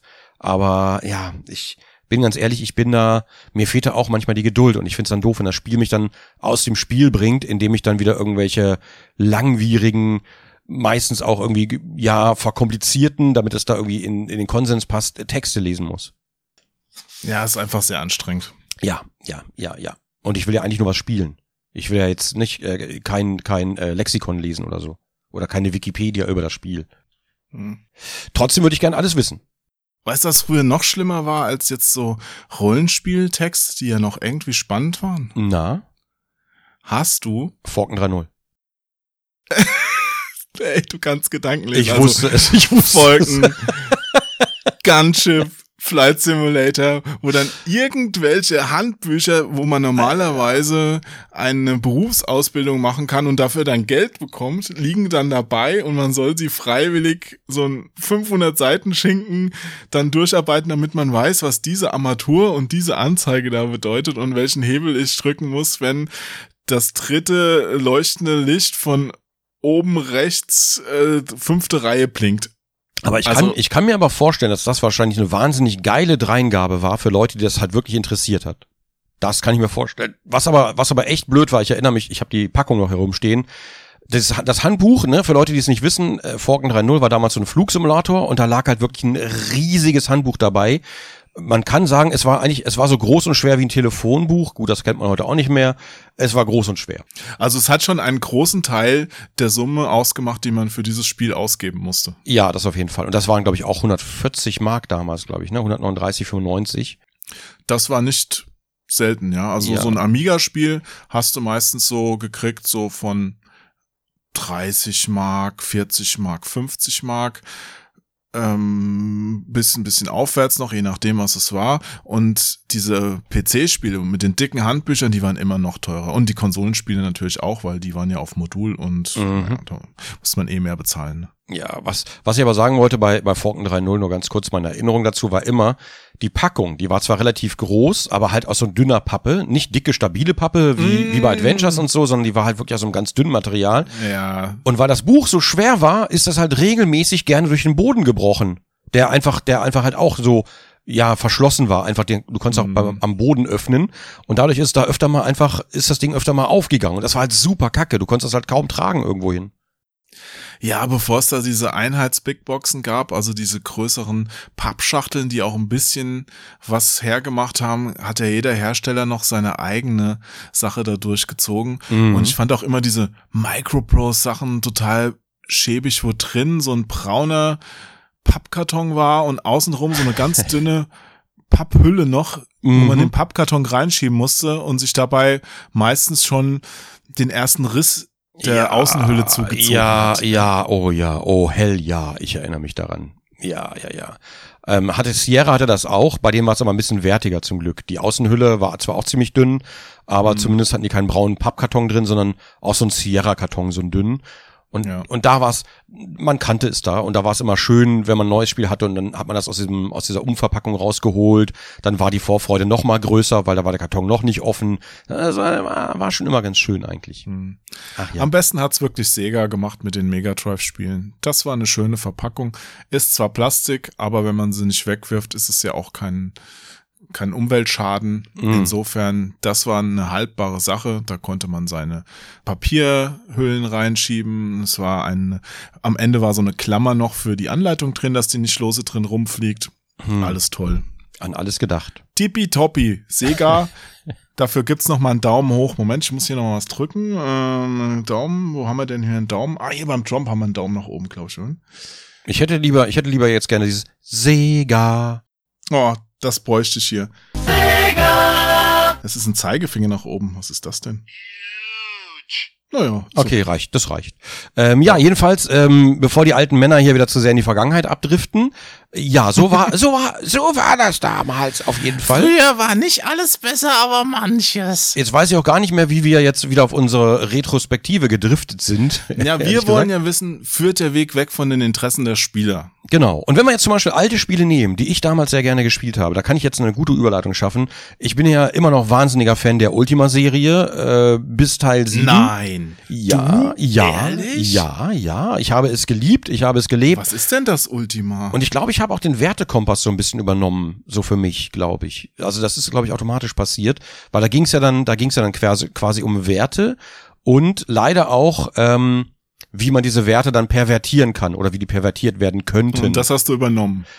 Ironischerweise, ironischerweise ist diese Pervertierung, gerade aus Ultima 5, finden wir heute oft auf Social Media wieder. Es ist, äh, es ist, ja, es ist einfach unfassbar, wenn man sich ein bisschen damit beschäftigt, dann erkennt man da irgendwie viele Gleichnisse, ist auch ein schönes Wort. Ähm, Der Kreis schließt sich. ja, der, der Kreis schließt sich. Nee, was ich sagen wollte, ähm, ja, Ultima. Ähm, und dann gab's ja Ultima Online, da war ich allerdings schon bei Meridian gelandet und ich weiß, Ultima Online gibt's ja heute auch noch. Was aber viele gar nicht mehr wissen, es gab zwischendurch so ein Browser-Game von Ultima und das hatte ich gespielt und das hat eigentlich auch Spaß gemacht. Das war auch von EA und das war halt letzten Endes war es halt auch ein Grinder, wo du Sachen gegen Echtgeld, ne, also es war halt ein Pay-to-Win-Konzept, ähm, oder oder wenn du nicht payst, dann musst du halt sehr lange grinden, bis du bis du an derselben Stufe bist. Und in der Zeit, es war so ein bisschen Clash Clash of Clans äh, ähm, im im Ultima-Universum hat aber nichts mit Ultima zu tun. Die haben halt den Namen drauf geklatscht und es war im Grunde genommen ein schönes Browser-Game, also ein hübsches Browser-Game, sage ich mal, ähm, dass man so nebenbei spielen konnte, aber leider immer nur ganz kurz und dann hätte man zahlen müssen für irgendwelche Ingame-Währungen, die ich vergessen habe. Das Spiel gibt's inzwischen nicht mehr, aber das war auf jeden Fall, ja, da ist halt wieder EA, die das ja gerne machen, die einfach Sachen aufkaufen, Marken aufkaufen ähm, und die dann quasi ja, sagen wir mal, sich zu eigen machen. So wie Origin, die Firma damals, ähm, ist ja inzwischen, so heißt der Launcher inzwischen. Und äh, Ultima war ja dann dieses, der, letzte Release war dieses äh, unsägliche Browser-Game, das eigentlich nur auf Grinding und Geldmacherei ausgelegt war. Ja, Origin war damals wirklich ein großer Entwickler. Mhm, Also ja, die ja, Firma von äh, von Richard Garriott, ja. Mhm. Und also viele kennen es ja wirklich nur noch als diesen Online-Dienst. Mhm. Mhm, mhm. Du meinst, du meinst, Origin war ein großer Entwickler, nicht EA. EA war auch ein großer Entwickler, die haben. Origin, ja, meine ich. Habe ich was anderes gesagt? EA oder warte mal, die waren, die waren Entwickler, weiß ich gar nicht, aber Publisher waren die auf jeden Fall und die waren auch ein guter Publisher in den, also wirklich, die, die waren ja an dem Wohl der Künstler interessiert tatsächlich. Äh, das Ja. war noch in den frühen 90ern, da steht das bei jeder Packung da, also gut, klar, dabei schreiben kannst du viel, aber damals soll es wohl so gewesen sein, hat sich aber ziemlich schnell geändert, glaube ich, als es dann ums Business ging. Die sind ja auch quasi daraus entstanden, aus der Idee, wir stellen auch jetzt die Entwickler ein bisschen in den Vordergrund. Also die haben ja auch immer noch bei ihren früheren Spielen dazu geschrieben, wer hat's entwickelt, was Mhm. ist das für jemand, für ein Typ, was macht der und wie heißt er überhaupt. Großartig. Das ist ja zum Beispiel was, was Atari nie wollte, ja. Die wollten ja am besten, dass alle anonym sind. Oder früher bei japanischen Entwicklern findest du selbst im Abspann, wo halt Namen drinstehen, nur Pseudonyme für die Namen. Was traurig, die- was, was Ja, traurig ist eigentlich. Da, also da war es so, dass die nicht wollten, dass die abgeworben werden von Stell anderen Firmen. Stell mal Aber bei- vor, stell mal vor, Ja. Sony Music besteht darauf, dass die Künstler nicht mehr bekannt werden, sondern die Lieder sind alle von Sony Music. Das ist so dumm. Ja. Nee, bei Atari war es so in den 70er Jahren, da arbeiteten ja auch sehr viele kreative Köpfe und auch die hatten ein bisschen Angst davor, dass, naja, dass andere Firmen jetzt auf die Idee kommen, mit denen zusammenzuarbeiten oder dass die Kreativen selbst sich als was anderes sehen als die Arbeitsdrohnen, die da im Wochenrhythmus neue Spiele raushauen müssen. Und die wollten halt deshalb nicht, dass da irgendjemand bekannter wird, also dass da irgendein Kopf rausguckt. Und aus dem Grund hat sich damals ja auch so eine Firma wie Activision gegründet. Die besteht ja, bestand ja aus sehr vielen ehemaligen Atari-Mitarbeitern, die gesagt haben, nö, da haben wir keinen Bock mehr drauf. Wir wollen, dass wir stolz auf unsere Arbeit sein können, auf unsere Spiele, die wir machen und da soll unser Name dabei stehen. Oh, die Ja? bittere Ironie, die ich darin mitschwingen höre. Natürlich, ja, also, weißt du, aber damals so ein, so ein David Crane durfte dann halt bei Pitfall David Cranes Pitfall dazu schreiben. Das wäre bei Atari nicht möglich gewesen. Ne? Ja, Richard Garriott sage ich nur, ne? Oder, oder Sid Meier zum Beispiel. Ja, die hatten halt das Problem oder das Pech, dass die Entwicklung in eine andere Richtung ging. Also, dass es nicht so war, dass jetzt aus diesen Programmierer-Nerds Popstars geworden sind. Mhm. Beim Paar hat's geklappt, bei den meisten ja eher nicht. Weil es waren halt keine Bands. Ich meine, eine Band oder ein Songwriter ist eine Person, eine Band vielleicht dann vier oder fünf. Das war am Anfang bei Spielen genauso und auf einmal sind die Teams explodiert. Und wenn jetzt ein paar hundert Leute an einem Spiel arbeiten, dann sind das nicht ein paar hundert Rockstars. Und wenn du dann einen herausgreifst, ist das wahrscheinlich auch nicht unbedingt der, der jetzt das komplette Spiel gemacht hat, Mhm. wenn da 400 Leute dran arbeiten. Ne? Und Ist wahrscheinlich das wie ist halt bei- ungerecht. ist wahrscheinlich, muss man wahrscheinlich auf einer größeren Skala sehen, so wie zum Beispiel CD Projekt immer abgefeiert wird.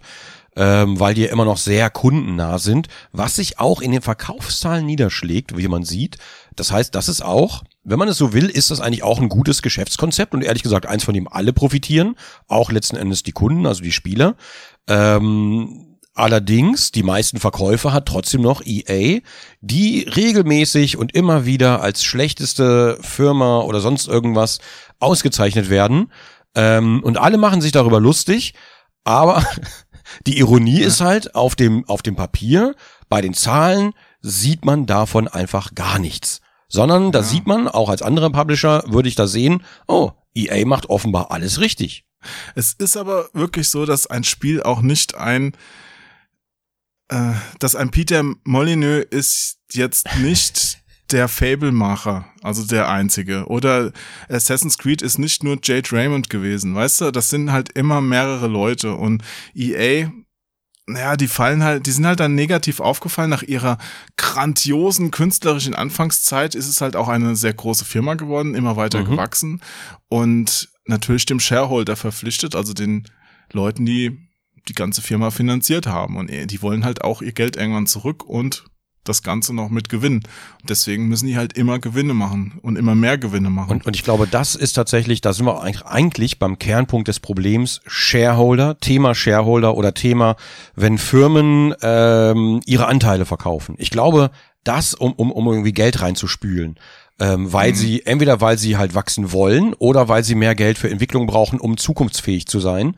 Ähm, und da ist, glaube ich, genau da ist die Krux, wenn du Spiele machst, nicht um den Spielern zu gefallen, sondern wenn du Spiele machst oder halt Tricks anwendest, um den Shareholdern zu gefallen, weil du jedes Jahr immer beweisen musst, dass die Firma gewachsen ist und mehr gewachsen ist und mehr gewachsen ist und mehr gewachsen ist. Ja, und EA hatte aber auch ein paar Mal richtig schön auf den, auf die Scheiße draufgeklopft, auf den Scheißehaufen. Die ist nach allen Seiten gespritzt. Ich meine, klar, die wollten halt Kohle rausholen und haben nach immer neuen Möglichkeiten dazu gesucht und haben sie auch gefunden. Aber bei ein paar geht's halt genau zu unserem Thema hin. Mhm. Es war nur für den Shareholder und nicht mehr im Interesse der Spieler. Und das hat man gemerkt. Mhm. Ähm, wir hatten noch zuletzt, war, war doch auch EA, Command Conquer gehört inzwischen EA, ne? Westwood müsste EA sein, ja. Ja, ja, das war auch EA. Ja, ja, genau. Command Conquer, wo alle sich abgefallen, boah, ich weiß noch, da, warst du da hier? Da, du warst, glaube ich, hier, als wir das bei E3 gesehen haben, ne? Command Conquer, geil! und und ja. dann war es aber diese Mobile-Kacke und dann siehst du einfach, wie Leute das spielen und in dir stirbt einfach alles. So. Mm, ja, aber das war auch, ah. bevor es Mobile war, es war ja schon tot.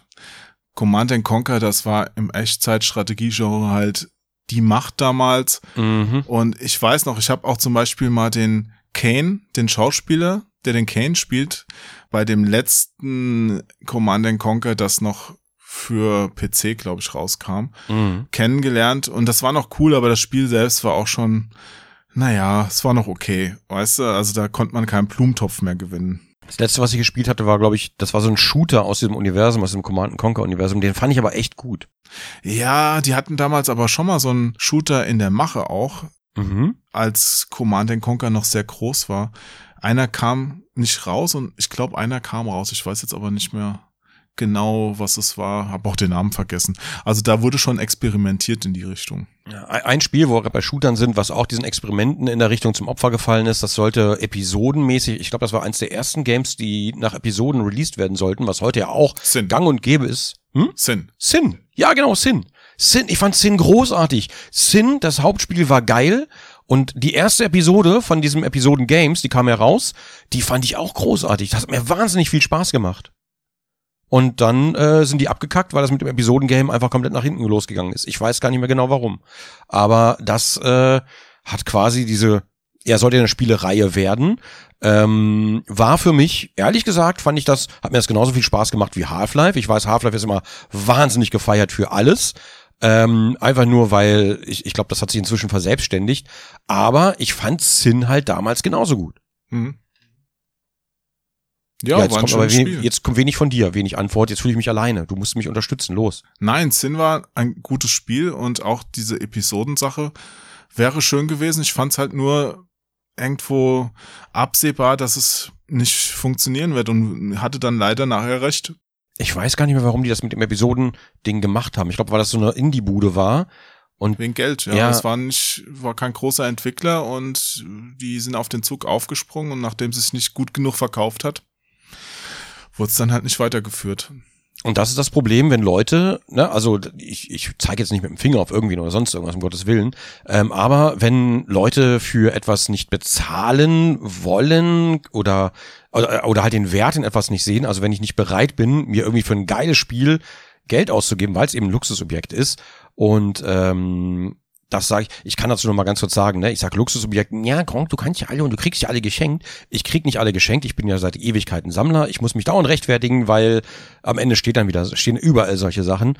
Ähm, und damals, als es mir halt echt mies ging und ich hatte sau viele Schulden, das erste Spiel, was ich mir damals gekauft habe, ähm, als ich mir das wieder leisten konnte oder als ich mir das, ich habe darauf gespart, wirklich wieder gespart und sehr hart gespart, das war Fable 1. Und ist also schon lange her, das war glaube ich 2004 oder so, ich weiß es aber nicht mehr. Ähm, und es war so großartig. Ich, ich musste wirklich sparen darauf, um mir das zu kaufen. Und dann habe ich das gekauft und dann konnte ich das spielen und es war einfach so großartig. Aber meistens wird's dann auch aufgrund dieser Wertschätzung noch besser. Ja, ja, ja. Und die Wertschätzung fehlt einfach.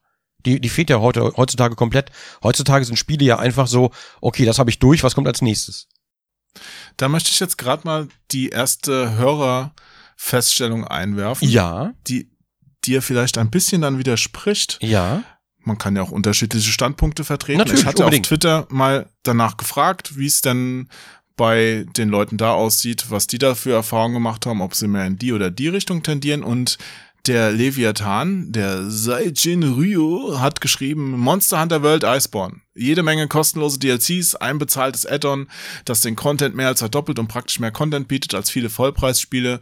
Im Westen eher unbekannt, entwickelte sich das zum bestverkauften Spiel der Firma und man merkt die Liebe zum Detail. Mm. Also der ist begeistert von Monster Hunter World, wobei jetzt bestverkauftes Spiel von Capcom, ich wag's jetzt mal zu bezweifeln, aber es ist sicher ein Spiel, das sich gerade sehr, sehr, sehr, sehr, sehr gut verkauft. Also. Monster Hunter World ist auf jeden Fall, also inzwischen eine riesige Serie. Monster Hunter ist auch eine unglaublich dicke Marke. Ich, ja, vielleicht hat er sogar recht. Also die wird sogar dicker sein als Resident Evil. Äh, Kann ich, kann ich gar nicht beurteilen, weil ich bin bei Monster Hunter bin ich gar nicht so drin, ehrlich gesagt. Da habe ich nur neulich diesen, diesen einen Skandal mitbekommen, äh, Skandal in Anführungszeichen. Ähm, da gab es nämlich einen Artikel, ja, ähm, Ja. In diesen in dieser neuen in dieser neuen Art der Gaming Presse sage ich mal da gab es einen Artikel der hat das Spiel dafür angeprangert äh, dass man ja gemein äh, dass man ja gemein ist zu Monstern und dass man nur abschlachtet also dass man Tiere tötet im Spiel Jo. Obwohl man die nicht tötet. wahrscheinlich Ob- wieder von Peter bezahlt oder was? nee das war völlig weit weg von der Realität hatte auch mit dem Spiel überhaupt nichts zu tun ähm, da da war da hat jemand da kennt jemand die Lore nicht ich kenne die Lore also selbst ich kenne die Lore nicht aber ich weiß zum Beispiel dass du Tiere nach Möglichkeit nicht töten solltest sondern fangen ähm, und dass du das nur machst, um äh, die Flora und Fauna zu retten. Also ich, ich steck da nicht mal drin und Ganz ich weiß das. ehrlich. Hm? Ganz ehrlich, das ist mir doch egal. Das ist ein Spiel. Es ist ein, ja, es ist ein fiktives Szenario und es ist völlig Wurst. Und wenn du da mit Ja. der, mit der Axt im Walde rumläufst und die alle zu Salami verarbeitest, dann ist niemand gestorben. Ja, und äh, wenn ich in Dishonored oder in Assassin's Creed einen Wal umbringen würde, muss ich das in echt auf keinen Fall gut finden, aber kann es im Spiel trotzdem mal machen. Ich meine, klar, jeder hat da auch seine Grenzen. Eine Vergewaltigung muss man jetzt nicht unbedingt nachspielen, aber sowas, ich, man kann es übertreiben. Also, nee, sehe ich nicht so. Wenn, ich find's gut, wenn beide Seiten der Medaille auch im Spiel gezeigt werden, aber ich will da jetzt nicht sagen, ich verdamme es wegen Also, sowas. was, was glaube ich heutzutage oft vergessen wird, also gerade bei solchen Diskussionen, das ist ja gar nicht unser Thema heute, ähm, ist einfach, ist einfach, dass es wichtig ist, Fakt von Fiktion zu trennen. Immer. Weil diese Spiele, egal welches Spiel, es ist einfach fiktiv. Es findet nicht statt. Auch wenn es zu einer wahren Begebenheit ist, ne? also auch wenn du jetzt einen Weltkrieg 2 Shooter hast, dann kannst du trotzdem noch einen Dinosaurier mit einem, Panzer, mit einem Panzerskelett da reinsetzen oder sonst irgendwas. Ähm, es ist ein fiktives Szenario, auch wenn es einem echten Szenario nachempfunden ist. Es existiert nicht wirklich. Es ist nur im Computer. Und das wird halt oft vergessen, glaube ich, oder viele Leute. Wir haben, gerade wir mussten noch lernen, ähm, dass das alles nicht real ist, weil man dachte damals ja auch, Doom-Spieler bringen alle um. Das Thema ist ja so alt wie die Sonne. Ähm, aber ich, ich, ich weiß gar nicht, wie es einem schwerfallen kann, da irgendwie die Unterschiede zu sehen. Dass das halt nicht echt ist. Hallo? Bist du noch da? ja, ich überlege gerade, wie ich da drauf reagiere. Ach so, ja gut, da lasse ich natürlich deine, deine Zeit. Ich wünschte, ich hätte jetzt Ja. auch tolle Geräuscheffekte, die ich einspielen könnte. Es wäre die Jeopardy-Melodie. Ja, vielleicht sollten wir aber doch noch mal zum, zum Punkt kommen, Wir sollten nicht das Thema wechseln. der unser, der genau, das direkt auf unser Thema geht. Da war doch gerade so ein Spiel, das 20 Jahre alt geworden ist. Weißt du, was ich meine? ja, natürlich meinst du die Sims und ich weiß genau, worauf du anspielst. Ich meine die Sims und da sind ja bis Sims 4 sind ja jede Menge Ableger rausgekommen und die Sache war ja 20 Jahre, es war damals halt super cool, aber es haben immer noch ein paar Sachen gefehlt Mhm. und die Entwickler haben ja nachgeliefert, ne? Die haben ja Add-ons rausgebracht, Genau. wo man dann neue Berufe drin hat und alles gab's ja dann, ja? Mhm.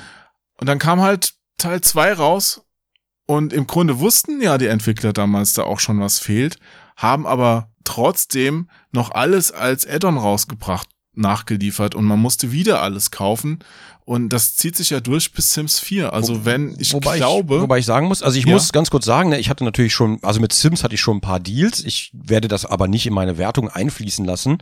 Ähm, ach, du bist doch gekauft. ich bin komplett gekauft. Sims ist super, ist großartig, kauft alle DLCs. Nein, ähm, aber ganz ehrlich, der, der Unterschied zwischen Sims 1 und Sims 2 war damals gewaltig, muss man einfach sagen. Also Sims 2 war, es war zwar natürlich das gleiche Spielprinzip, aber es war ein komplett anderes Spiel. Der Unterschied zwischen Sims 3 und Sims 4 ist meiner Meinung nach nicht so gewaltig. Also, ne, also ich, ich hoffe, man weiß, was ich meine.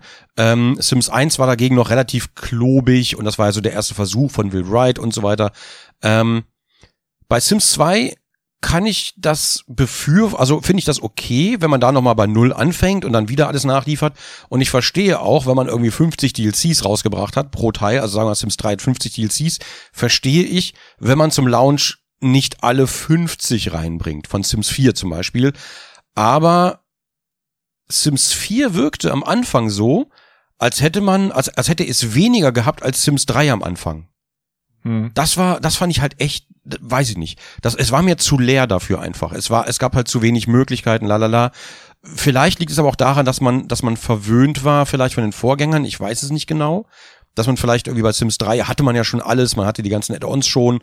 Und wenn du dann den neuen Teil spielst und hast nichts dabei, dann wirkt es halt echt desolat. Dann ist es so, puh. Aber es gab ja auch wirklich absurd viel Add-ons und man hat ja auch vorher schon echt viel Geld dafür ausgegeben. Ich weiß nicht, ob die Zahl jetzt stimmt, aber ich habe jetzt gelesen, wenn man zum Beispiel ein Sims 4 komplett haben will, kostet das schon 2000 Euro um den Dreh. Mhm. Und da sind wir noch gar nicht Ja. bei der Spitze des Eisbergs. Wie meinst du das? Ähm, wie heißt denn das nochmal? Ah, verdammt. Ich, pass auf, ich mach. Ach, du meinst das Kartenspiel? Nee, nee, nee, nee, nee, nee. Hearthstone, wo man auch so viel Geld ausgeben Nee, kann. Hearthstone habe ich ehrlich gesagt gar keine Ahnung von, aber da kannst du gerne gleich nochmal was zu sagen. Mich inter warte, ich guck mal. War das der Train Simulator 2020? Ich guck mal gerade auf Steam, bei, bei wie viel der jetzt steht. Also, hallo? Ach so, ich bin schon drauf. Warte, der hat so schnell geladen, hat mich voll irritiert. Alle DLCs zum Train Simulator zusammengefasst, das ist eine sehr lange Liste. Und äh, ich habe das schon mal angeprangert und wurde da aber eines Besseren verwiesen von Leuten, die den Train Simulator spielen und die ja sagen, dass man sich das selber zusammenstellt, wie, das, wie man das gerne möchte. Alle DLCs zusammen kosten 8.100 Euro. Wow, 8100. Das ist meine Hausnummer. Es sind wahnsinnig viele DLCs und die kosten dann teilweise auch, ich habe einiges in Packages, also man muss da vielleicht wieder was abziehen, ich weiß nicht genau, aber die Summe ist halt schon gigantisch und dann, das habe ich mal angeprangert, auch im Stream ähm, und habe dann gesagt, Alter, wer, wer, das, das, das gibt doch keiner aus, wieso gibt man sowas aus, das ist doch Geldmacherei. Ich bin immer noch der Meinung, dass es Geldschinderei ist, ja, unabhängig davon, aber die Leute sind in diesem Fall bereit, das zu bezahlen, weil die sich dann ihre Lieblingslokomotive kaufen und bla bla bla. Und es ist so ein bisschen wie bei den, ähm, und das habe ich da vielleicht ein bisschen übersehen tatsächlich. Ich will damit nichts rechtfertigen, aber so wurde es mir erklärt. Wenn Leute das Hobby haben, äh, die Modelleisenbahn zum Beispiel, dann geben die da auch Tausende von Euro für aus. Und das ist für die das Gleiche. Und die haben, die haben, den brauchen den Platz nicht, es ist alles virtuell, aber die können ihrem Hobby nachgehen und sich alles da zurechtlegen, wie sie fröhlich sind. Ja, das Simulationsvölkchen ist auch ein sehr spezielles, das stimmt schon. Also da gibt's ja auch bei den Flugsimulationen Leute, die sich ihr eigenes Cockpit in den Keller gebaut haben aus Voll geil. Originalteil und das ist auch verdammt cool und ich glaube, dann ist es dann so jemand, wenn der da sein sein Bahnführerkanzel äh, da eingerichtet hat mit den Originalarmaturen seiner Lieblingslok, zahlt er dann auch nochmal 200 extra für diese Lok im Spiel, dass er sie dann auch wirklich auf der Strecke hat. Ja, also, das, also Deals. Das verstehe ich, aber das ist wirklich speziell. Das ist eine kleine Gruppe und das kannst du jetzt nicht auf die Masse Nee, nee, mache ich auch nicht. Aber ich, ich will damit nur sagen, DLC-Politik treibt viele bunte Auswirkungen, sage ich mal. Ähm, Ah. Zum Beispiel habe ich bei Dead or Alive, habe ich gesehen, warte mal, ich guck das jetzt nochmal nach. Bei Dead or Alive gibt's ja auch, Dead or Alive 6 hat auch sau viele Add-ons, die du kaufen kannst. Das Hauptspiel kostet sech- äh, 70 Euro. Ich mache das gerade auf Steam, aktuelle Zahlen von heute. Das Hauptspiel kostet 70 Euro.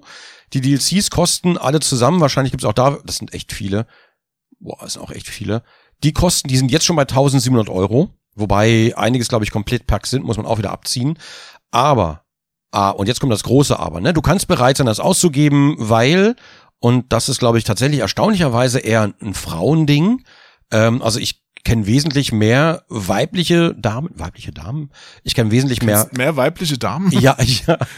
Nee, ich kenne Okay. wesentlich, ich kenne wesentlich mehr Frauen tatsächlich, äh, die, die, die sich da gerne knappe Kostümchen zusammenstellen als Männer, erstaunlicherweise.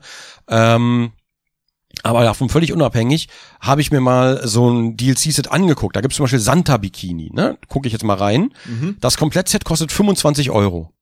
Also für Weihnachts, Weihnachten oder? Genau, Santa. genau, genau. Ja. Und das ganze Ding besteht daraus, du hast für alle Charaktere, ne, jedes einzelne Kostüm kostet zwei Euro, für alle Charaktere Mhm. hast du dann so, äh, so ein Zweiteiler, ein Slip und ein BH, also hier so ein Oberteil, Bikini-Oberteil, ähm, das ein bisschen weihnachtlich aussieht. Einfach nur rot mit ein bisschen Puschel. Mehr ist das nicht. Und ein Schleifchen vorne. Das war's. Okay. Das ist alles.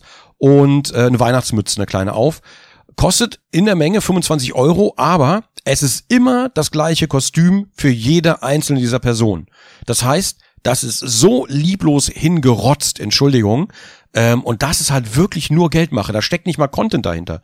Das ist ja nichts. Das ist ja eine Luftblase. Das ist ein, ein Kostüm, das man auf verschiedene Charaktere anwendet und pro Charakter kostet es dann zwei Euro. Dasselbe Kostüm. Ich verstehe. Es ist wirklich eine Gratwanderung. Und die Gratwanderung, was ist jetzt für den Spieler, was ist gut für ihn und was wird nur gemacht, um der Firma einen Gewinn zu erwirtschaften. Genau, genau, genau. Im besten Fall funktioniert's halt beides gleichzeitig, parallel. Aber manchmal habe ich halt den Eindruck, dass Sachen nur gemacht werden, um dem Spieler das Geld aus der Tasche zu ziehen, statt ihm irgendwie was zu geben, was ihm was bringt, um ihm zu helfen. Genau, genau. Und dann geht's Ich dann hatte damals dann, ich wollte nur sagen, dann geht's dann Ja, auch nicht darum, okay. irgendeine Indie-Firma zu finanzieren, ne, wo ich dann jedes Verständnis habe, sondern es geht einfach nur darum, wirklich, wie du sagst, um Gewinnmaximierung. Mehr nicht. Genau. Bei Firmen geht's generell auch um Gewinnmaximierung. Aber ich fand auch zum Beispiel, dass bei Destiny, was ich wirklich sehr gerne gespielt habe, hast du halt dem Spiel angemerkt, dass es nicht komplett war. Also es hat Mhm. funktioniert, aber irgendwie hat der Inhalt gefehlt, so ein bisschen. Und dann haben sie noch jede Menge DLCs nachgeschoben, die immer ein bisschen was erweitert haben, aber eher noch mehr Fragen aufgeworfen haben, als sie dann letztendlich beantwortet haben, neue Mechanismen eingeführt und so weiter und so fort. Es war nie so, dass ich den Eindruck hatte, mir wurde ein fertiges Produkt verkauft. Mhm. Bei Destiny 2 haben sie es ja ähnlich gemacht, nur halt im Grunde war es ja noch schlimmer. Ja? Also viele von den ganzen DLCs, die für Destiny 1 und 2 rauskamen, waren ja auch so Lückenfüller, weil am Anfang hast du halt so, die wollten ja einen Season Pass noch verkaufen und dann hast du halt so ein Versprechen bekommen. Damit bekommst du die ersten, weiß nicht mehr wie viele, zwei, drei DLCs umsonst Mhm. Und die kommen dann und dann raus, ja. Und ich hatte oft den Eindruck, dass zu dem Zeitpunkt, wo sie veröffentlicht wurden, noch gar nichts richtig da war, was man hätte veröffentlichen müssen. Mhm. Also die wurden nur rausgebracht, damit man was rausgebracht hat. Und das Schlimme war, dann irgendwann kam natürlich einer, der ein bisschen mehr nachgelegt hat mhm. und den wollten sie aber auch noch verkaufen und haben gleichzeitig dann dafür gesorgt, dass äh, ist ja bei Warcraft wahrscheinlich ähnlich, World of Warcraft oder so, dass du dann quasi, wenn du jetzt den nicht kaufst, von einem Großteil des Spiels ausgeschlossen bist, weil alle Leute wollen das dann natürlich spielen. Mhm. Und äh, wenn du dann die Karte nicht bekommst für dein altes Spiel oder die Waffe oder sonst was, dann kannst du da halt nicht mitspielen. Also bist du auch noch gezwungen, nochmal extra Geld auszugeben, damit du da wieder reinkommst. Ach, schön. Und das finde ich halt unsympathisch. Ja, ja, ja, das ist sehr höflich ausgedrückt. Der Slevovic hat geschrieben auf Twitter, ähm, die DLCs zu Witcher 3 sind ein gutes Beispiel dafür, wie guter Content auch bei fairer Preispolitik zu hohem Umsatz führen kann. Gebe ich ihm umfassend recht. Also Witcher 3 zum Beispiel ist für mich ein DLC-Beispiel.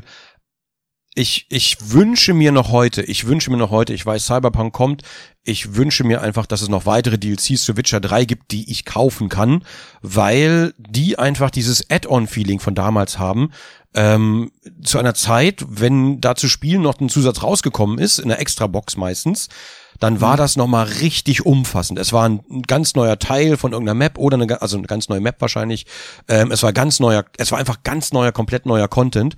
Und Witcher 3 hat das wirklich großartig gemacht. Jedes DLC war nicht Vollpreis, weil du musstest die Engine ja nicht nochmal neu erfinden, war aber schon, war aber schon, ja, für ein DLC natürlich hochpreisig, aber war auch jeden Euro wert. Jeden, also, Ja. ich wünsche einfach, dass da noch mehr kommen. Das ist so ein, so wird's halt gemacht. Witcher 3 ist in vielen Beziehungen einfach ein Paradebeispiel für eine Firma, die ihre Sachen richtig gemacht hat. Ja, ja, für eine Firma, die, ich, ich glaube, die haben keine Shareholder, ne? Die gehören sich immer noch selbst. Weiß ich nicht, wie es aktuell ist, aber kann gut sein, ja. Ja, ich, also die sind auf jeden Fall unabhängig von den Großen. Ich denke mal, die gehören sich selbst, ja. GOG gehört denen ja auch, das bringt denen ja auch ein bisschen Geld rein. Also, Großartige Plattform. Ja. Also ich bin, ich bin einfach, ich muss einfach sagen, ich bin da sehr vorsichtig mit dieser Bezeichnung, aber ich bin einfach ein Fan von dieser Firma. Muss ich einfach sagen. Ja, ich war schon in meinem Leben Fan von einigen Firmen, aber irgendwann haben die sich dann doch in eine Richtung entwickelt, wo ich dann sagen musste, okay, bin jetzt nicht mehr von allem so Ja. Fanboy-mäßig drauf. Ja, das stimmt schon. Wobei CD Projekt hat sich ja bislang, trotz des Erfolges von Witcher 3 und trotz den Ambitionen bei Cyberpunk, haben die sich, die sind sich selbst treu geblieben. Immer noch. Also ich wage zu hoffen, einfach mal. Ja. Bei dem anderen Beispiel wäre man zum Beispiel jetzt bei Fallout 76. ja, Fallout 76, Ende 2018 erschienen. eigentlich hat eigentlich sogar Spaß gemacht. Ne? Ich war ja auf diesem Event damals und ich bleibe bei der Meinung, es hat auf dem Event zusammen mit den Leuten, natürlich vielleicht war man auch äh, so im Moment und es war, es war echt feierlich. Es hat wirklich Spaß gemacht. Du Und- warst euphorisiert. Ja, natürlich. Und ähm, davon abgesehen, obwohl da auch da schon Bugs aufgetreten sind, aber ganz ehrlich, die hat man natürlich erstmal wegignoriert, weil es war ja so ein Vorab-Event und da ist das Spiel natürlich wahrscheinlich noch nicht fertig. Pipapo.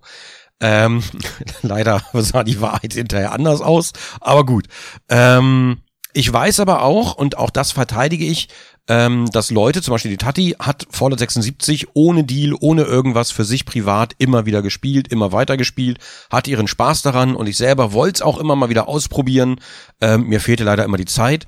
Ähm, wenn man Fallout 76 nicht unbedingt als MMO sieht, sondern so ein bisschen Singleplayer da rumläuft und äh, dann, dann hat man vielleicht ein schönes Add-on zu Fallout 4, so in der Richtung. Ja, dann sind aber wiederum im Nachgang mit Fallout 76 noch viele Dinge passiert und sie waren alle durch die Bank weg immer negativ und zeugen davon, wie eine Firma versucht, und ich möchte immer noch bitten, darum zu differenzieren, Bethesda Deutschland ist nicht Bethesda USA oder Zenimax, ja, also auf die Leute in Deutschland, dass sie nichts kommen, das sind wirklich großartige Menschen, die immer, und ich habe das über Jahre hinweg immer wieder gesehen, die immer zuerst an die Spieler denken und dann erst an alles andere. Bei jedem Event, die haben ja auch äh, diese Spieler-Events gemacht und so weiter, die haben sie aus eigener Tasche bezahlt, pipapo, ähm, also wirklich, die machen wirklich viel Community-Arbeit. Deswegen muss, deswegen differenziere ich da und Leute verstehen das aber nicht, dass, dass eine Firma nicht nur aus den Krawatten besteht und nicht nur aus, aus dem Vorstand, sondern dass da eben auch Menschen arbeiten, ja, die da quasi in Lohn und Brot stehen. Ähm, davon aber abgesehen, ähm, sind gerade mit Fallout 76 viele Sachen passiert, die quasi davon künden. Man munkelt, dass, äh, dass die Bude verkauft werden soll, weil da, ich, verdammt, ich weiß den Namen nicht mehr, aber da sind halt große Investoren drin, ähm, wo man vielleicht versuchen wird, den äh, die restlichen Shares zu verkaufen und das zu einem möglichst großen Preis und deswegen versucht man die Firma jetzt auf all, auf Teufel komm raus irgendwie gesund zu stoßen. Das ist so die, die allgemeine Vermutung, was da gerade passiert im Hintergrund. Ähm, ich nenne es dann einfach diese Krawattenentscheidung. Aber was ist denn da aktuell bei Fallout 76 los? Also Das ging, das ging doch am Anfang schon so los, dass das Spiel rauskam und noch viele Bugs drin waren. Also irgendwelche Mhm. Fehler, dass es geruckelt hat und so weiter. Und ich erinnere mich, dass es da so unglaublich große Patches gab. Day One Patches könnte man auch nochmal thematisieren, dass äh, Spiele halt unfertige Spiele, äh, Firmen unfertige Spiele auf den Markt werfen. Aber gut, anderes Thema noch. Mhm, ja. mhm, mhm. Also große Patches bei Fallout, ja, Wertungen sind in den Keller gegangen bei Metacritics. Und was ist jetzt aktuell? Also ist, ist da Also- jetzt noch also- Pay to Win war doch auch mal diskutiert worden. Ja, Pay to Win, weil gesagt wurde, ja, wir werden niemals in unseren, in unseren Shop da, in diesen Atom Shop werden wir niemals Pay to Win einbauen und das machen wir nicht, das überlassen wir anderen. Und wuppdidu, ein paar Monate später Pay to Win im Online-Shop. Ähm, und das der neueste Streich, ich lasse jetzt mal die ganzen Bugs und jetzt aktuell gibt's ja wieder Hacking-Angriffe, dass du das Inventar eines anderen Spielern, Spielers komplett klauen kannst. Das klammern wir, also ich klammer die Bugs sogar einfach mal aus, weil das Thema so groß ist. Ähm, aber das aktuellste war ja Fallout First. Fallout First, da bezahlst du quasi monatlich oder 120 Euro jährlich, ich weiß es nicht genau, ähm, dafür, dass du exklusive Ingame-Features bekommst, wie zum Beispiel eine unendliche Lagerkiste, ähm, du kannst Privatserver machen und so weiter. Ähm, theoretisch für Hardcore-Fans kann man kann man sagen, okay, ist ein Subscription-Fee, muss man nicht machen, man ist ja nicht gezwungen dazu, wobei das alles Features sind, die wurden sich Ewigkeiten von der Community gewünscht und dann hinter einer Paywall versteckt. Also auch ein sehr fragwürdiges Verhalten, muss ich zugeben. Ähm, aber das Schlimme daran, das wirklich Schlimmste daran ist, dass alle diese Features, jetzt komme ich doch wieder zum Thema, die waren halt komplett buggy. Die Privatserver waren nicht privat, da konnte jeder joinen. Äh, die, die unendlichen Inventare, da haben Leute Sachen reingesteckt und die sind einfach lost gewesen, die wurden einfach gelöscht. Das heißt, die Oh. haben alle ihre Items verloren und so weiter. Es war ein Desaster. Und dafür halt noch so 10 Euro im Monat verlangen oder 120, ich weiß nicht genau, was der endgültige Preis in Deutschland ist. Ähm, das, das ist auf jeden Fall, es ist auf jeden Fall, es war ein komplettes Desaster für ein Spiel, das zu dem Zeitpunkt auch immer noch nicht fertig war und immer noch, immer noch völlig von Bugs durch, durchzogen und überhaupt nicht auf Multiplayer konzipiert. Ähm, wenn du so einen Subscription-Service anbietest für ein Spiel, ja, erstens ist es immer schwierig, sowas nachträglich einzufügen, weil Leute daraufhin allergisch reagieren. Immer, wenn man hinterher mehr Geld ausgeben muss, egal bei was, reagieren Leute allergisch, ist immer so. Ähm, du fängst ja meistens mit einem Subscription-Ding an, nimmst es dann raus und dann freuen sich Leute und dann stirbt das Spiel kurze Zeit später, weil Hans und Franz plötzlich joinen und die ganze und der ganze Chat toxisch ist. Ähm, normalerweise funktioniert so rum. Fallout 76 hat's andersrum gemacht und das es, es war einfach hinten und vorne ein Desaster. Ähm, und keiner weiß, also es ist natürlich jedem selbst überlassen, das zu kaufen. Niemand muss das kaufen, niemand muss dafür bezahlen. Aber wenn du für etwas bezahlst, dann ja, dann nicht für grundlegende Features eines Spiels, finde ich.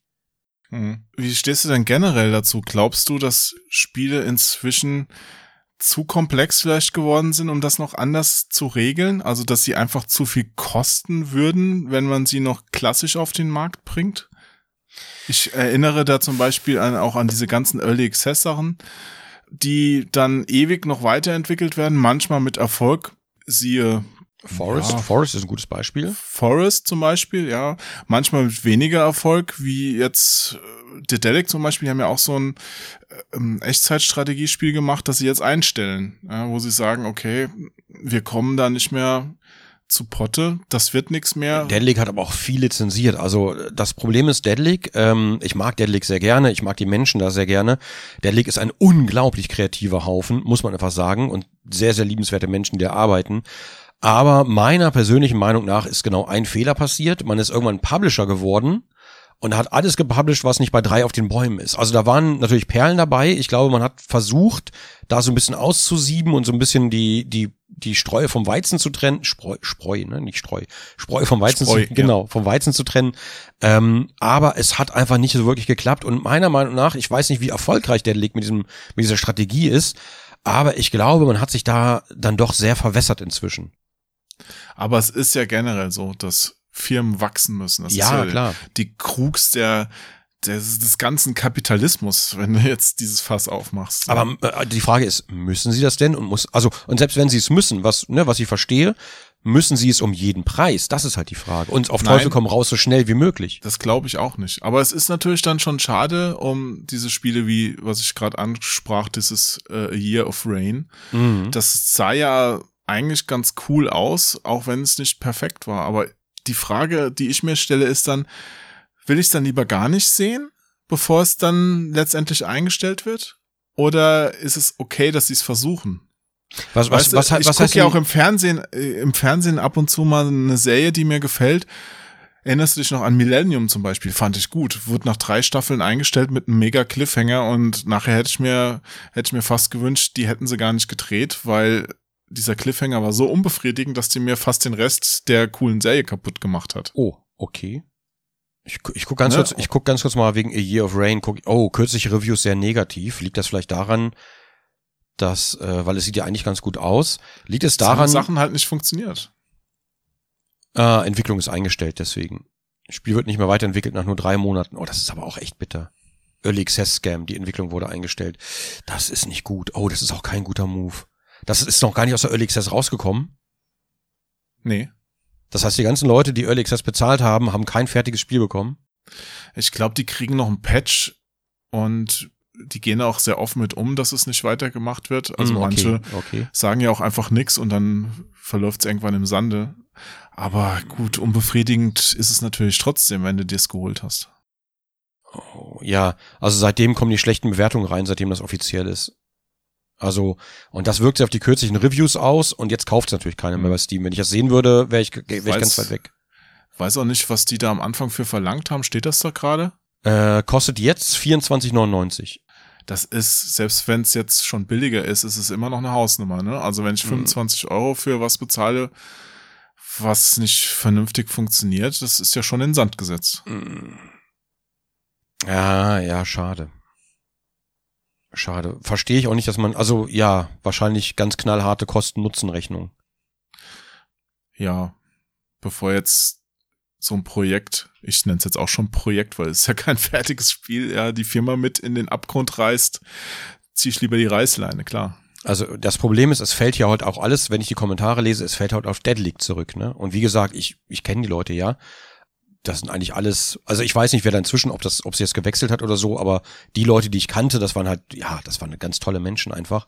Und wenn ich jetzt hier, ich lese dann hier zum Beispiel ähm, für mich bereits Betrug und wird mich in Zukunft abschrecken, der Produkt überhaupt noch zu kaufen oder hier sollte der das Game refunden nach dieser blabablen Aktion, würde ich den letzten Absatz gegenüber anpassen. Ein bisschen Ehre hätte die Firma, der dann zumindest im Leib.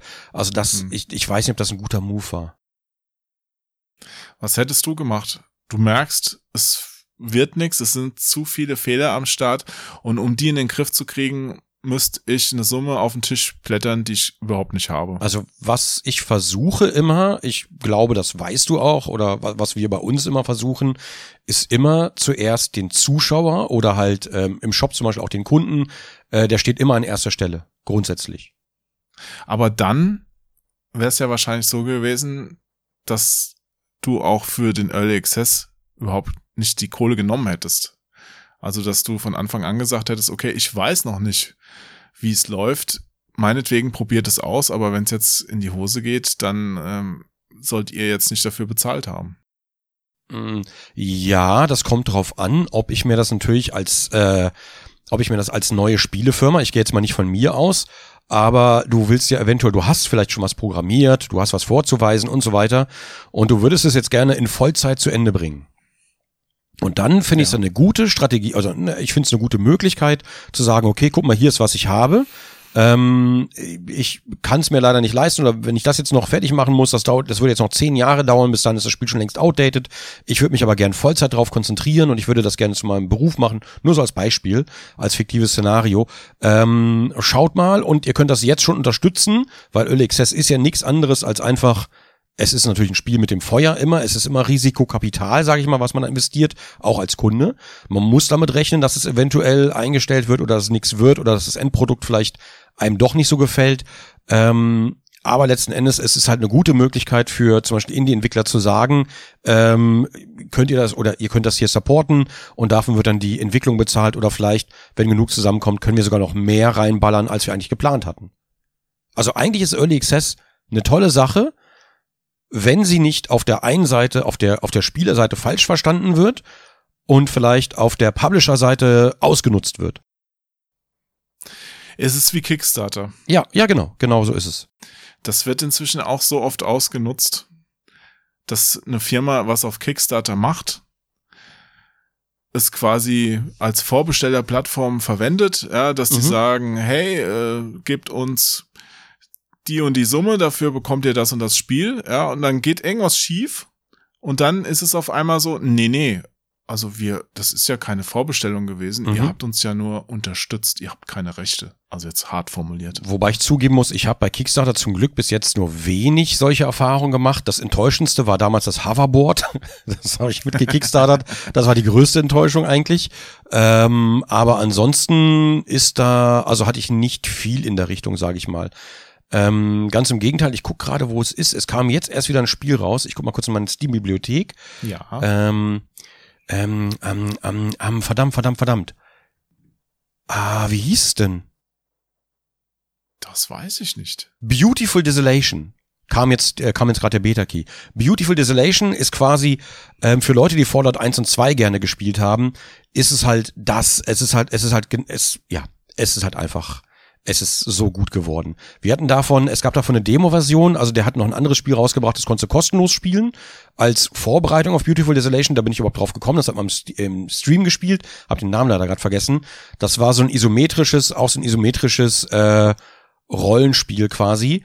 Und es war auch einfach großartig. Es war richtig schön blutig erwachsen und Beauty und, und auch sarkastisch. Und Beautiful Desolation ist es halt auch.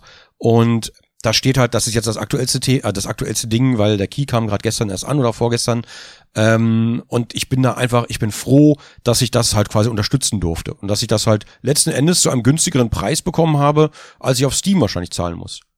Also zumindest hätte ich die Möglichkeit dazu. Das ist aber auch eine Ausnahme, dass du mal was günstiger kriegst. Was ich bei Kickstarter erlebe, ist eher so, dass am Ende du irgendwas kriegst, das so super billig und cheap ist, dass du das, wenn du es im Laden gesehen hättest, niemals gekauft hättest. Und dass du das, was du im Laden kaufen kannst, oft noch günstiger und besser ist als die Sachen, die über Kickstarter dann Also, kommen. was ich schon mal und erlebt früher habe. vor allen Dingen. Und früher. Das ist das Ja. Ärgerlichste. Ja, das hat mich auch geärgert. Du zahlst bei Kickstarter dafür, dass du mit vorne dabei bist, unterstützt den Entwickler und dann steht das Spiel, bevor du es kriegst von denen, schon im Laden, weil angeblich die Logistik und so weiter. Ja, ja, das hasse ich auch. Musst dann aber noch Monate warten und denke ich mir auch, na toll, dass ich euch unterstütze. Das, ist ja eine Wertschätzung, die ich hier bei euch genieße. Ist ja unglaublich. Das ist mir auch schon tatsächlich zwei, dreimal passiert, dass das Spiel einfach bei Steam eher rauskam, als du als äh, Unterstützer Keys dafür bekommen hast, obwohl da stand vorher Beta-Zugang, bla bla bla, dies, das. Aber wie gesagt, es ist halt immer Kickstarter und Early Access, da muss man sich bewusst sein, es ist immer ein Risiko, was du da eingehst. Du darfst das Spiel, also du, du darfst das Spiel nicht unter der Prämisse bezahlen, dass du ein fertiges Spiel jemals bekommen wirst, sondern der Grund muss einfach sein, dass du, dass du da Potenzial siehst und du willst das unterstützen. Das, das muss eigentlich der Grund sein aber auch wenn man was sehen will für sein Geld. Aber es ist halt nun mal, wie es ist. Es ist, du kaufst ja auch Aktien, weil du Gewinn damit machen willst. Ich kaufe keine Aktien, aber ich nehme an, das ist der Grund. Du willst Gewinn damit machen. Das heißt aber nicht, dass du am Ende Gewinn damit machst. Aber die Entwickler nutzen damit doch irgendwo die Gutmütigkeit und Großzügigkeit der Spieler aus. Und insofern ist es doch nicht unbedingt im Interesse der Das Spieler. kommt- Also mir, Also da, mir persönlich, Jo, mir persönlich, jo, äh, ganz ganz kurz. ehrlich, ich, ich, Ich- sehe es da mal ein bisschen schwarz-weiß gerade. Ja, Also sehr. ich sehe es natürlich in Wahrheit nicht ganz so, aber ich spiele jetzt mal den Anwalt des Teufels. Mir wäre es ein, einfach lieber, wenn Spiele erst rauskommen würden, wenn sie fertig sind. Ja, und dann entscheide ich als Spieler, ob ich dafür Aber Geld ausgeben will oder nicht. lieber Jo, das steht dir nach wie vor einfach frei. Dann unterstützt nichts auf Kickstarter, sondern warte, bis die Sachen rauskommt. Das ist letztendlich wahrscheinlich auch eine Konsequenz bei vielen Produkten, die man machen muss, weil ich denen nicht mehr alles glaube. Ja. Aber manchmal werde ich dann natürlich trotzdem getriggert. Also ich habe jetzt gerade ein Brettspiel unterstützt, weil ach, ich konnte nicht anders. Es ist viel, also ah, es sah aber so geil aus. Es ist so ein Ding aus meiner Jugend. Da gab es von MB so ein Brettspiel, das hieß in Deutschland Atlantis. Das war so ein schwarzer Turm, der in der Mitte steht, mit so drei beleuchteten Fenstern, mit so Walzen, wo sich immer ein anderes Bild hingedreht hat, mit Räubern und allen möglichen äh, Schätzen, die man da finden konnte. Und dann gab es immer so einen Sound dazu, ja. Dü, dü, also richtig cool, ikonische Sound. Es war toll und mein Turm hat leider eine kleine Macke, der geht manchmal kurz vorm Ende aus, was sehr ärgerlich ist, dann ist nämlich das Spiel weg. Mhm. Und dazu gibt es jetzt gerade ein Kickstarter-Projekt, heißt das Projekt? Ja, Kampagne? Ja, ja, ja eine Kickstarter-Kampagne, ja. die das ganze Nachbauen erweitert. Und ich konnte nicht widerstehen. Das sah so unglaublich spannend aus. Du hättest aber auch auf das fertige Produkt warten können. Es kann sein, dass du enttäuscht wirst. Ja, könnte sein. In dem Fall wollte ich aber wirklich auch die Macher unterstützen. Also ich, was ich zum Beispiel mache, ich, ich gucke bei Kickstarter, also ne, wir unterstützen ja einiges. Das weiß die Community, glaube ich, oft gar nicht, aber ich nutze die Community aus, ja, schadhaft, schandhaft, ähm, beides, ähm, indem ich dann zum Beispiel auch in Kickstarter-Sachen einfach investiere, wenn, wenn ich das Gefühl habe, okay, ähm, das sieht nach einem sehr ambitionierten Projekt aus, da kann man mal, da kann man mal mitmachen. Mhm. Aber ich gucke mir die Projekte halt auch immer genau an und ähm, kann, also ich beurteile, ich, ich denke, mich da selbst beurteilen zu können, dass ich, dass ich erkenne, ob da jetzt zum Beispiel jemand mit Leidenschaft dahinter steckt oder ob das einfach nur so ein, ja, so ein Scam wird oder vielleicht ein Reinfall. Das klappt vielleicht nicht immer, aber also bei Spielen ist es, glaube ich, schon ein bisschen einfacher, weil meistens schon bei den guten Sachen Vorarbeit dahinter steckt oder Vorbereitung. Und das erkennst du ja auch oft in der Präsentation bei Kickstarter. Hm. Also es kann sein, dass da viel interessante Sachen stehen, aber was mich interessiert, sind natürlich was ist schon gemacht worden, was gibt's an Referenzen, was gibt's an Vorarbeiten. Wenn ich sehe, dass da schon was geleistet wurde und da steckt auf jeden Fall viel Liebe und Energie dahinter, ähm, dann weiß ich, okay, da versenke ich mal wieder irgendwas, was die, was die Community mir kredenzt hat, so weißt du, so. Ähm, Ja. Und das, das funktioniert, also hat bis jetzt eigentlich ganz gut funktioniert, muss ich zugeben. Also ich bin da bis jetzt nicht sehr unglücklich. Und ich habe jetzt hier gerade die Screenshots von Beautiful Desolation und weiß, das werde ich spielen. Wahrscheinlich nicht im Stream, wahrscheinlich nicht äh, als Let's Play, aber das werde ich wahrscheinlich privat sehr gerne spielen. Vielleicht auch im Stream, Du, ich weiß wenn nicht. das Projekt, wenn das Spiel zum schönen Ende geführt wird und die Leute ordentlich kommunizieren, dann ist ja auch alles super. Dann ist Mhm. das ja auch der The- Bestfall. Dann bist du direkt Forest. nah dran, ja. Warst nah dran, fühlt sich noch gut, weil du einem schönen Spiel zum Leben geholfen hast, ins Leben geholfen hast. Dann passt alles. Ist halt schade, wenn es äh, schief geht. Also wie gesagt, Kickstarter sehe ich halt mehr so als als als äh, Plattform, wo man ja so ein bisschen Hoffnung und Träume unterstützt, so ein bisschen hört sich jetzt melodramatisch an. Es gab mal, es, es gibt ja bei Kickstarter ganz viele Sachen. Du hast ja auch ein Brettspiel unterstützt. Wir haben mal äh, eine Sache unterstützt, das weiß glaube ich niemand. Ähm, da war eine Dame und die wollten eine Beerdigung bezahlen für ihren Vater, der an Krebs gestorben ist. Und äh, die konnte sich das nicht leisten und hat dann versucht, über Kickstarter eine Kampagne zu starten und Ja. hat, äh, sie hat quasi die ganzen, den ganzen Krankheitsverlauf hat sie mit der Kamera begleitet und so äh, sehr ästhetische Fotos gemacht, so kunstvolle Fotos. Und ähm, auch da haben wir was reingeballert und jetzt habe ich hier quasi einen Umschlag. Also das Ding ist sehr erfolgreich gelaufen. Ich glaube, die War Beerdigung das war. jetzt Hm? kürzlich oder Nee, das ist schon, das ist schon länger her. ist schon länger her? Ähm, Ja. Genau, ist jetzt nur mal also als Beispiel. Und ich habe jetzt Mhm. hier einen Umschlag mit äh, Fotos von mir völlig fremden Menschen und einem Krankheitsverlauf, der natürlich furchtbar ist, aber auf eine andere Art und Weise so so nah und persönlich und so so berührend einfach, ähm, obwohl ich die Menschen gar nicht kenne. Und ähm, ich weiß, dass halt das in diesem schlechten Ende letzten Endes, weil Krebs hat ja oft nur ein schlechtes Ende, nicht immer, aber oft, ähm, dass da dann trotzdem noch was Gutes passiert ist. Das daran erinnert mich dieser Umschlag einfach immer. Den habe ich auch äh, in die Sammlung hier integriert, quasi, auch wenn das kein Spiel ist und kein sonst was. Aber ich habe das hier quasi so ein bisschen ausgestellt, weil ich das irgendwie, ja, Das ja, ich also da, schön. Kickstarter hat halt viele, Kickstarter hat viele Seiten. Das ist ja nicht nur, ist ja nicht nur sowas. Du musst halt nur mit dem, mit dem richtigen Mindset dran gehen, dass du das, was du da versenkst, ist eventuell verloren. Ja, du kriegst es nie wieder, aber du hast es zumindest versucht und die Leute haben es zumindest versucht, die du unterstützt hast. Ja, bei dem Projekt hätte ich auch mitgemacht. Wenn ich das mitbekommen hätte, das wäre auch sowas gewesen, was ich gut finde. Und das Mindset Mhm. ist ja leider so, dass die Entwickler den Nutzen von Kickstarter auch oft pervertieren und dass Ja, es natürlich. eben, eben nicht mehr so ist, dass du da was unterstützt Das, und dich deswegen gut fühlst, sondern dass dir was verkauft wird und das es immer, nachher nicht geliefert wird. immer, wenn irgendwo Geld ist, kommen Leute, die versuchen, das System auszunutzen. Das ist bei Kickstarter ist es genauso. Da gibt's halt viele. Ich habe da schon Scheiße gesehen, das glaubt man gar nicht. Einfach so zwei Absätze, alles falsch geschrieben und dann ja, ich will Ja, Spiel gut. machen über PewDiePie. Habe ich auch schon mal gesehen. So, ja. Und ähm, äh, ich glaube aber, das ist dasselbe wie zum Beispiel, wenn wir das jetzt aufs richtige Leben beziehen, nicht aufs virtuelle. Ähm, du hast zum Beispiel viele Obdachlose, die, äh, die sind auf Spenden angewiesen oder sind darauf angewiesen, quasi, äh, ne, sich, egal aus welchen Gründen, mal dahingestellt, wir diskutieren das auch mal gar nicht, ähm, sondern die sind einfach darauf angewiesen zu betteln.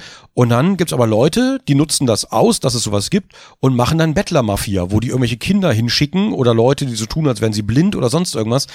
Da, wo, da, wo Geld ist, wird es immer von Einzelnen ausgenutzt. Das ist einfach leider so. Das, das bleibt Ja. einfach nicht aus. Und man darf es dann halt nicht an dem niedrigsten Level messen. Ja, auf keinen sollte, Sollte davon ausgehen, dass es nicht so ist. Auf keinen- nicht ja, genau. ausgenutzt wird. Ja. Genau, genau, genau. Das, das unbedingt. Okay. Aber Kickstarter, um noch mal ein bisschen aufs Thema wieder zurückzufinden, zurückzukommen. Mhm. Kickstarter ist ja auch mehr so eine Indie-Geschichte und ich glaube, Indies und Vollpreis ist ja jetzt auch nicht so ganz vergleichbar, was dieses Interesse der Spieler angeht, weil diese Indie-Entwickler sind ja oft auch noch sehr nah an dem Spielerinteresse dran, weil sie selbst auch oft Spieler sind Mhm. und kleine Firmen sind, die jetzt nicht irgendwelchen Mechanismen eines großen börsennotierten Unternehmens unterliegen, ja, und viel schneller auf was reagieren können und so weiter. Also die sind ganz nah dran an den Spielern, während ich bei den großen Firmen, die früher auch mal klein waren, aber Mhm. die inzwischen groß sind, oft den Eindruck bekomme, dass die gar nicht mehr wissen, was ihre Käufer und Spieler mit dem Kram wollen. Ich glaube, ich glaube ganz ehrlich, ich glaube, da wird gar kein Gedanke daran verschwendet, weil warum solltest du das tun, wenn du du- du willst ja du willst ja Gewinne maximieren, Geschäftsverläufe optimieren und so weiter und die Kurve muss nach oben gehen. Da ist doch scheißegal, was der Kunde am Ende will oder braucht. Ja gut, aus pragmatischen Gründen nicht, weil aus pragmatischen Gründen sagt natürlich auch eine Firma wie EA, um Mhm. das Beispiel nochmal aufzugreifen, wir wollen das machen, was der Kunde will, weil dann kauft es. Ja. Aber ja, ja, ja, klar. die haben halt noch ein paar andere Interessen im Hintergrund. Ja, und wenn ich mir so Sachen angucke wie damals, das war ja ein Riesenthema. Zwei Sachen. Dungeon Keeper Mobile, Mhm. der Ableger, Mhm. und Star Wars Battlefront. Das waren ja zwei riesige Shitstorms, die da über EA eingebrochen sind, aus Gründen, wie wir sie eben genannt haben, dass die erstmal nicht an den Kunden gedacht haben. Hm, Dungeon Keeper Mobile kann ich mich kaum noch erinnern. Das ist schon ein paar Jahre her. Hm. Das war 2014. Jeder hat sich gefreut, dass Horny wieder da ist, weil das Originalspiel, die zwei Teile, die waren ja auch noch aus den 90er Jahren, ist ewig her gewesen. Es, man hat lange nichts von Dungeon Keeper gehört. Und dann kam das Ding raus und es war halt so ein total ver verhunztes Free-to-Play-Spiel, wo man halt ewig warten musste oder ganz viel Geld investieren musste, einfach um weiterzuspielen, um die nächsten Züge zu machen. Und es hat, hat halt einfach keinen Spaß gemacht. Wie bei dem Ultima Browser Game. Ja, und selbst der EA-Geschäftsführer Andrew Wilson, der hat ja in einem Interview dann mal zugegeben gehabt, dass es eine Schande war. Ja. Also das muss man sich mal reinziehen. Ich meine, das sagen die natürlich alle erst Jahre später, wenn es funktioniert hat. betrifft, ne? Ja, wenn, Ja. wenn man nichts mehr verdient damit.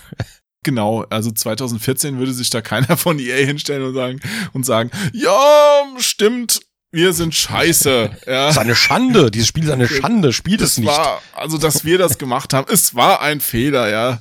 Nee, das hört man dann Jahre später. Also wenn das Spiel rauskommt, ist es immer, das ist das beste Spiel, das wir jemals gemacht haben. Mhm. Drei Jahre später kommt der Nachfolger raus.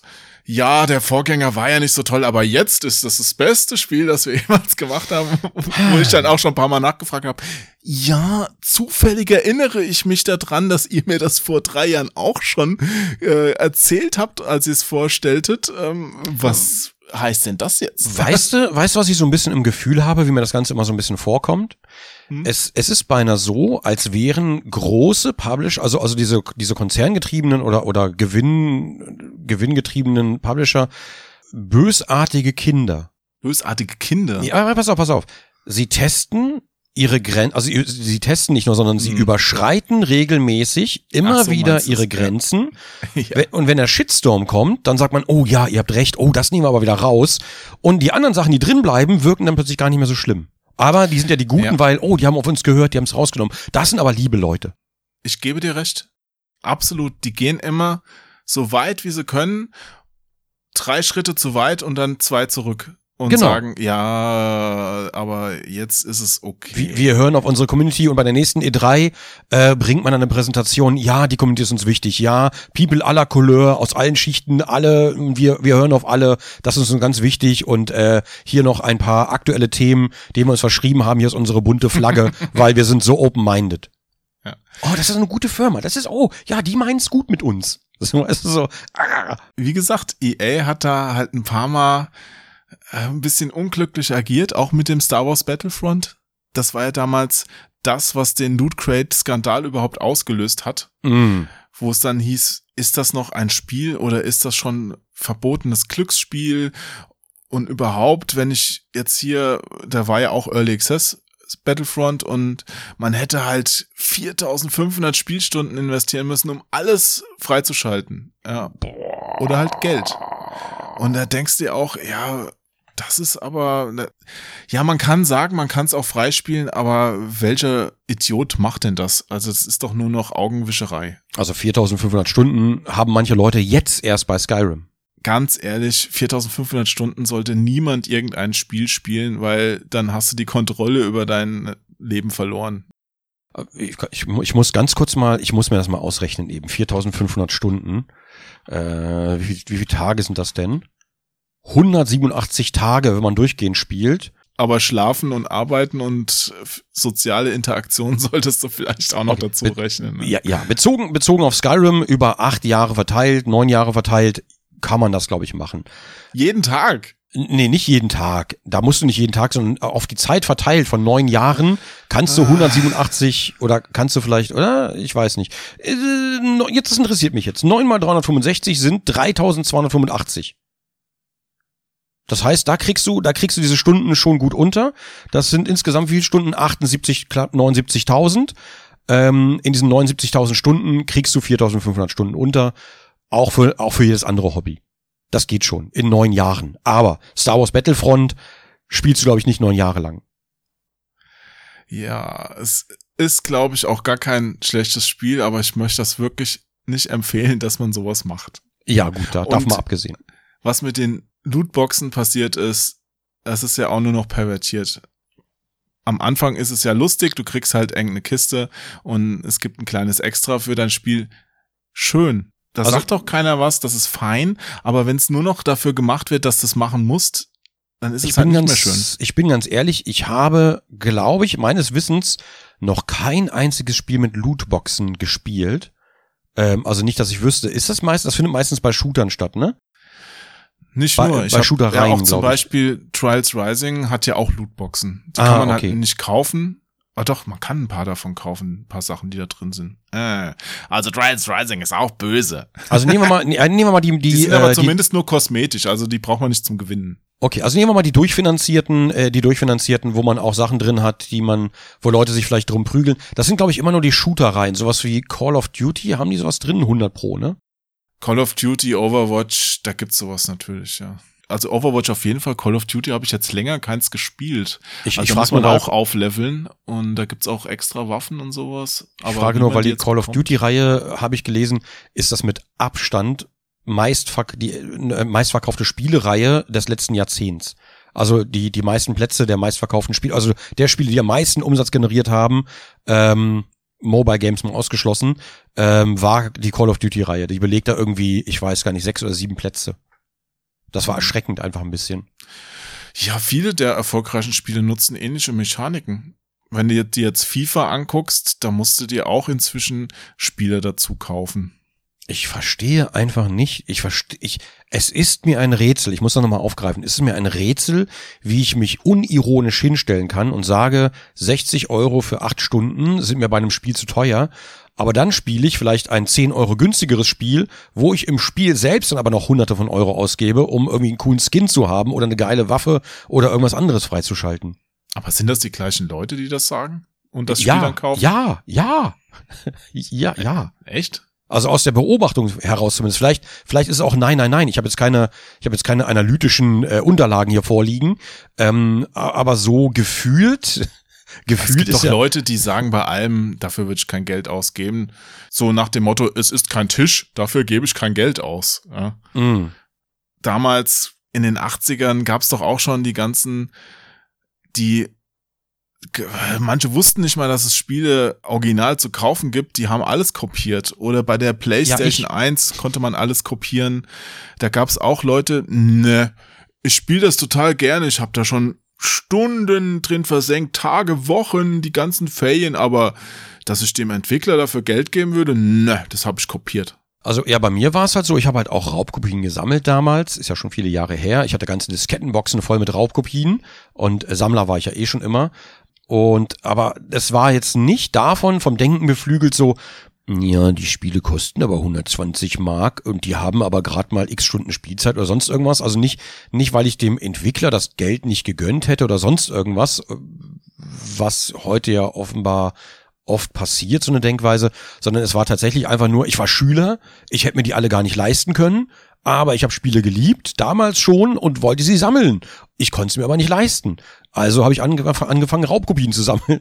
Und das hat gut funktioniert, damals noch. Ähm, mit Handbücher kopieren. Ich hatte Ordner voll mit kopierten Handbüchern. Oh, nice. Äh, ja, voll geil. Auch, äh, auch hier die von SSI, also Buck Rogers und so, die ganzen Geschichten, habe ich mir alles kopiert. Ganze Bücher. Voll blöd. Stand ich stundenlang, stand ich bei uns im, in diesem Zeitschriftenladen, äh, weil die hatten Kopierer und habe dann da einfach Anleitung kopiert, wie, wie blöd.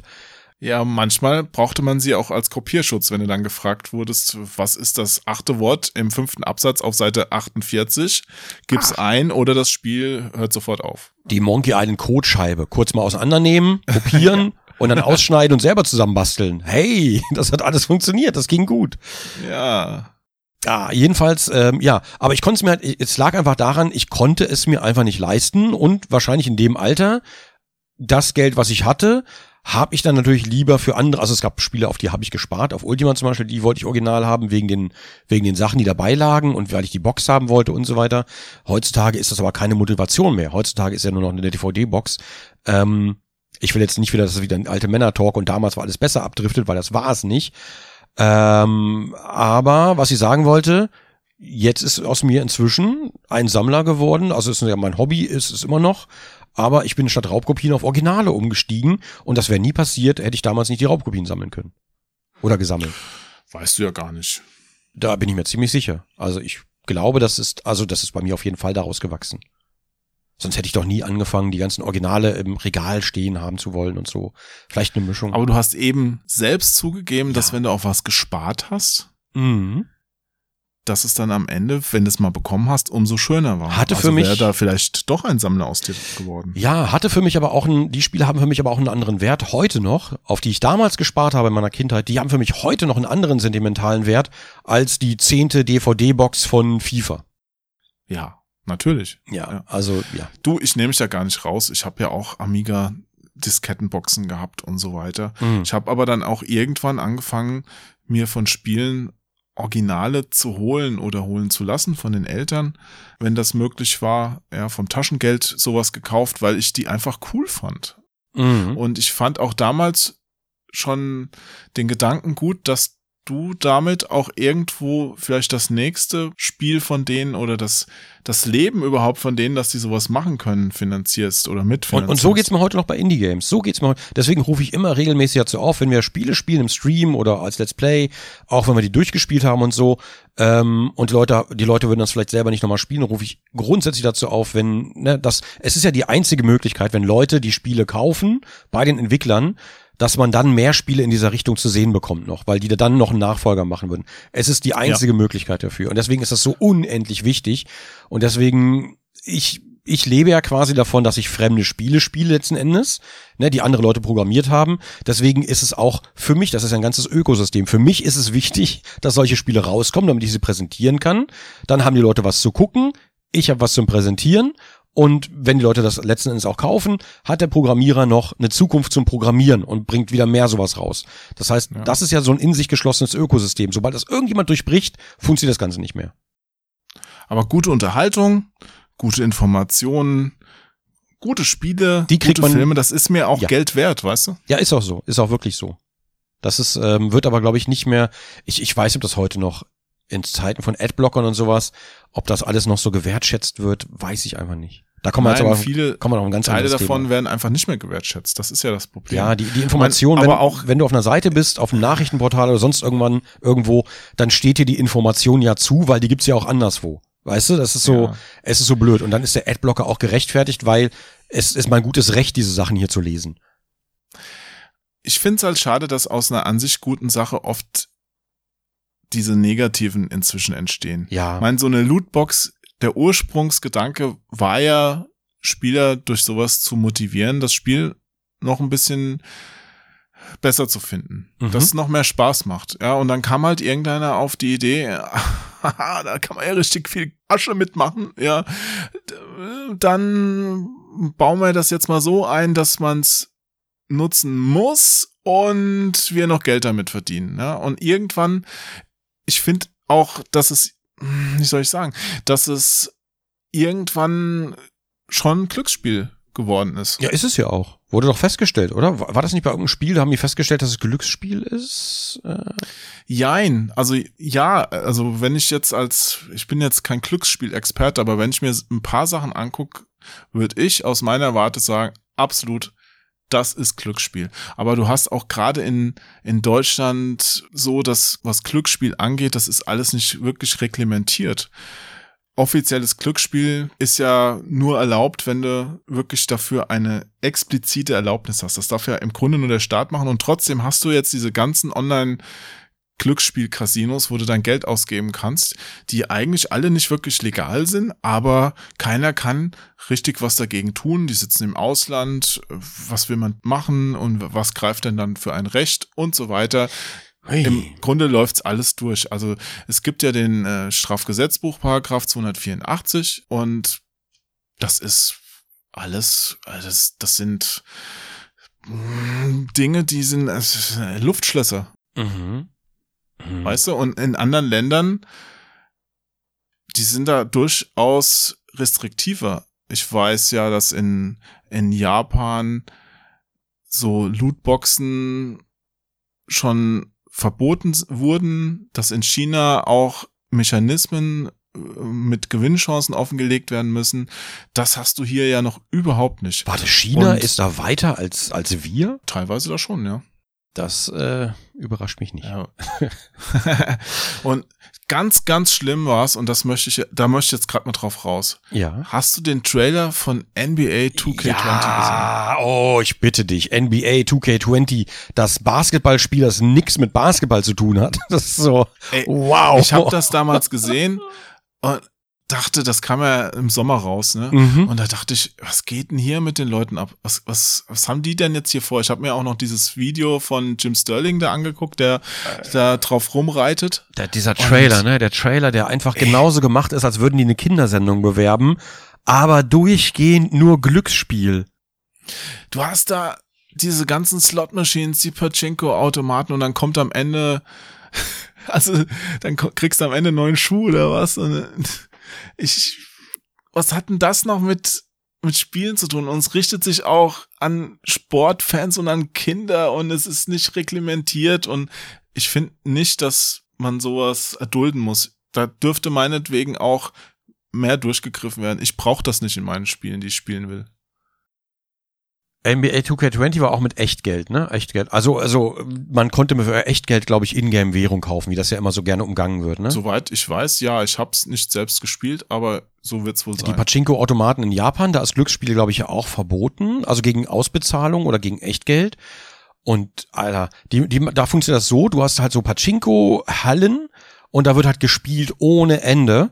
Aber du, du hast da nur so eine virtuelle Währung, also so eine, so eine Fake-Währung, die musst du da investieren und du, oder du kriegst du raus. Ah nee, genau, du kriegst du raus, du kannst Echtgeld, glaube ich, reinwerfen, aber du kriegst nur so ein Fake-Zeug raus.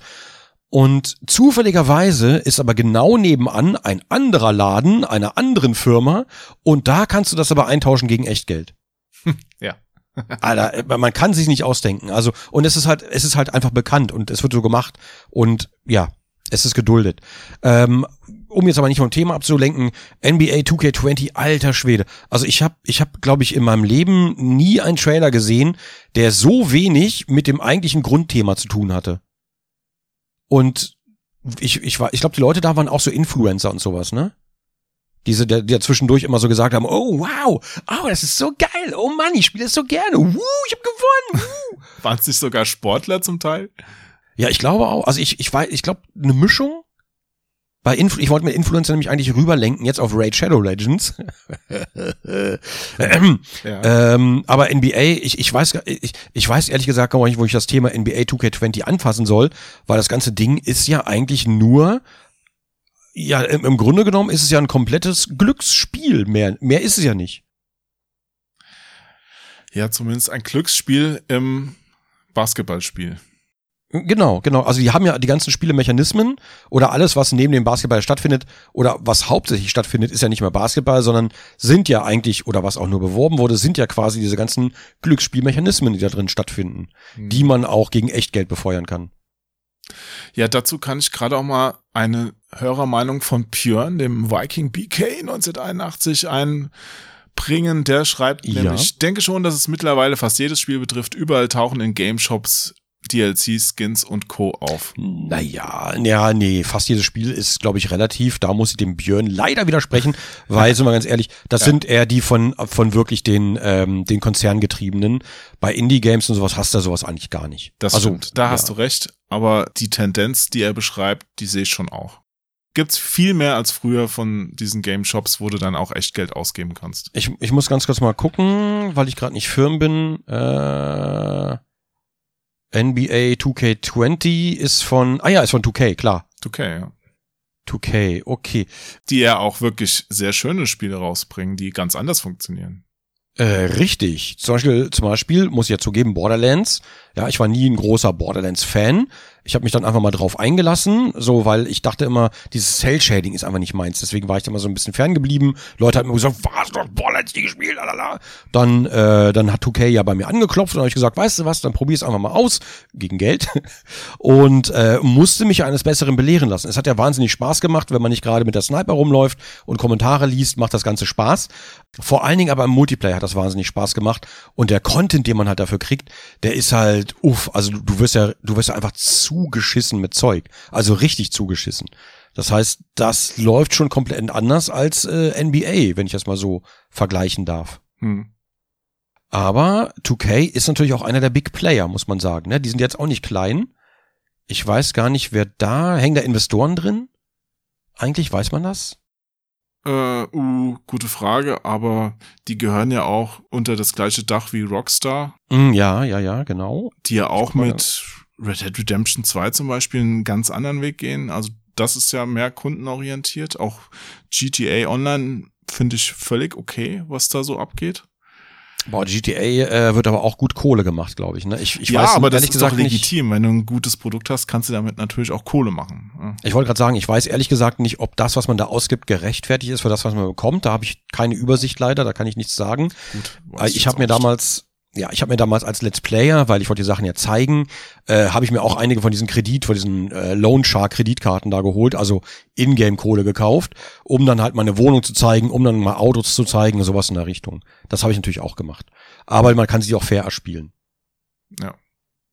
Hm. es gibt auch schon wirklich viele Beispiele für gute und faire Sachen.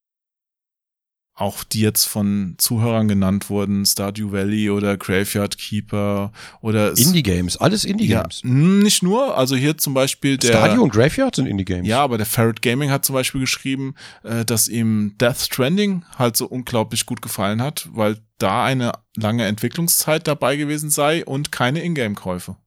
Ja, Death Stranding, ja, kann man lieben oder hassen. Ich stelle es immer wieder auch im Stream fest. Death Stranding ist meiner Meinung nach ein großartiges Spiel, auf das man sich aber, und das fällt vielen heutzutage schwer, einlassen können muss, weil du brauchst viel Zeit für dieses Spiel, weil diese, diese Zwischendinger, ähm, also wenn du selber spielst, stellst du fest, es geht im Spiel immer weiter. Es, es, das Spiel wird wirklich immer weiter getrieben.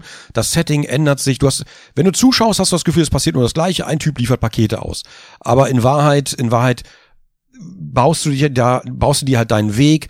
Es ändert sich im Grunde genommen alles im Spiel. Von der Art, wie du, wie du dich selbst aufbaust, ausrüstest und so weiter und die ganzen Sachen halt äh, abtransportierst bis hin zum Setting und so weiter. Es kommt immer wieder was dazu. Es ändert sich halt beständig. Deswegen ist es halt auch gar nicht repetitiv, wenn man es selber spielt. Beim Zuschauen wahrscheinlich schon. Ähm, aber du hast ja zwischendurch noch diese ganzen, diese ganzen Story-Elemente, diese unglaublich krassen Story-Elemente, die man natürlich wieder beim Hideo Kojima Game, die kann man wieder tot diskutieren und tausend Meta-Ebenen finden und hoffen, dass er die wirklich so meint. Wahrscheinlich nicht, aber trotzdem kann man darüber diskutieren. Ähm, ein großartiges Spiel, ganz ohne DLCs, aber ich verstehe, wenn Leute es nicht mögen, weil sie es vielleicht selber nicht erlebt haben oder weil sie den Zugang dazu nicht finden, weil man, wie gesagt, sich sehr viel Zeit nehmen muss. Ist ja auch Geschmackssache. Das ist okay. Ja, genau. Genau, genau, genau. Das stimmt. Ja, auf jeden Fall, ähm, was soll ich sagen? Jetzt bin ich ein bisschen vom Thema abgekommen. Ja, mal gucken. Ich weiß nicht, ob es da DLCs geben wird. Keine Ahnung. Ich glaube eher nicht, weil momentan die Firma von Kojima, deren, das war ja deren Erstlingswerk, das heißt, die sind auch nicht konzerngetrieben und vor allen Dingen, er kommt ja gerade aus einem konzerngetriebenen Unternehmen, also klar, ähm, von ähm, Konami. Auch ein großes Thema. Konami machen inzwischen also da gibt's die ganze, die ganz traurige Konami-Geschichte, die eigentlich letzten Endes damit zu tun hat, Die dass traurige Kojima. Konami-Geschichte. Ja, ja, ja, die waren ja mal Pionier der Spielegeschichte. einmal Ein Pionier der Spielgeschichte. Ja, und die haben halt den, den Visionär Kojima, weil der einfach zu viel Geld gekostet hat und dafür zu wenig geleistet hat letzten Endes oder geliefert hat, weil die Projekte zu ambitioniert waren, wie man ja sieht an den ganzen Schauspielern und so. Ähm, der wurde halt gegangen, weil man festgestellt hat, man findet, man kriegt halt mit diesem ganzen Mobile-Scheiß und mit Pachinko verdient man für viel weniger Aufwand viel mehr Kohle. Ja, und Yu-Gi-Oh! Das darf man nicht vergessen bei Konami. Ja gut, aber auch da wird ja ohne Ende Kohle gemacht. Ja. Das darf man auch nicht vergessen, auch wenn man Fan der Serie ist. Und das, ist dass Kojima, dass Kojima wahrscheinlich auch kein ganz einfacher Untergebener ist, darf man auch nicht vergessen. Auf jeden Fall sogar, glaube ich sofort. Der wird auf jeden Fall auch ein bisschen exzentrisch sein. Also ich, ich hoffe das zumindest. Hm. Ja, auf jeden Fall Konami ist äh, ist jetzt auch den Gang äh, gegangen, also den ja, die haben den Weg eingeschlagen, dass sie quasi versuchen auch Gewinnmaximierung bei möglichst kleinem Einsatz zu betreiben. Was Ja. knisterst du denn da? Das war meine Wasserflasche. Sorry. Ach so, okay, okay, alles gut. Ja, Ja, Gewinnmaximierung. Da sind wir wieder. Der Kreis schließt sich. Das ist leider Gewinnmaximierung ein Weg, der tatsächlich weg von den Interessen der Spieler führt. Meistens. Aber es ist immer so von der ambitionierten Star vom ambitionierten Startup geht's dann immer so, sobald Geld im Spiel ist und dann will man noch mehr Geld haben. Das Thema, ich glaube, das hatte ich vorhin schon gesagt. Man holt sich dann wirklich Investoren rein, um die nächsten Projekte zu finanzieren, stellt aber fest, ups, Investoren sind ja gar keine leidenschaftlichen Gamer, das sind einfach leidenschaftliche Geldverdiener und wir müssen jetzt auch immer schön hier unser Dokument abliefern, wie viel wir dieses Jahr äh, verdient haben. Ähm, ist der Aktienkurs auch schön gestiegen, machen wir auch alle glücklich und wenn der Aktienkurs nicht steigt, muss offenbar jemand gehen oder äh, Geschäftsprozesse müssen optimiert werden. Wie siehst denn du da den, den aktuellsten Fall? Also quasi Nö. der, hm, der Verweis aus dem Garten Eden ist es ja ein bisschen. Wenn du dir jetzt Ja, anguckst, was Blizzard gemacht hat mit Warcraft 3 Reforged, also dem aber Remake aber von Blizzard, Warcraft 3. also ich bin ganz ehrlich bei Blizzard. Ich liebe Blizzard und äh, ich habe damals, äh, wie hieß denn das? Damit hatte ich angefangen. Äh, dieses Jump Run von denen noch. Ähm, Vikings? ja, Vikings natürlich auch, aber es gab noch eins davor, glaube ich. Black Dingens. Das war so, so ein Jump Run. Da bist du als so ein Typ durch so Gänge gelatscht, musstest Leute abschießen, bla bla bla. Ich weiß jetzt nicht, welches du meinst. 2D. Ah, warte jetzt. Ich muss, Ent- Entschuldigung, lieber Zuhörer, ich muss das ganz kurz recherchieren. Okay, jetzt gucke ich auch mal. Äh, Äh, finde ich das sofort? Blizzard Entertainment Classic Games.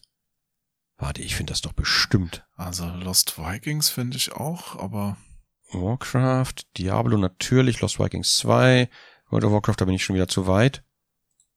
Sag mal, willst du mich verarschen? Lost Vikings, das muss doch zu finden sein. Oder war nicht? Blackthorn. Blackthorn, ja, das gab's auch für Blackthorn. Konsole. Ja, Blackthorn Blizzard, war okay, großartig. ja. Ja, ja, ja. Das habe ich halt geliebt, tatsächlich. Äh, Lost Vikings habe ich natürlich auch geliebt. Ähm, irgendwas Blizzard müssen wir uns nicht drüber streiten, aber Blizzard, die Fusion mit Activision hat viele Gemüter aufgewühlt und damals wurde viel spekuliert und es ist nicht sofort passiert. Hm. Aber letzten Endes ist es passiert, was damals viele befürchtet haben. Und ich glaube, auch der Weggang von äh, bedeutenden Figuren bei Blizzard war eigentlich schon ein Hinweis darauf, dass hinter den Kulissen vielleicht nicht alles so läuft, wie man sich das firmenintern gerne gewünscht hätte, sondern dass da von außen Sachen reingespielt werden, die man eventuell nicht mit der eigenen Philosophie verbindet, weil Blizzard ja damals eben von diesen Gaming-Heads gestartet wurde auch. Es sind nicht ne- mehr nur die Nerds, die das Beste wollen.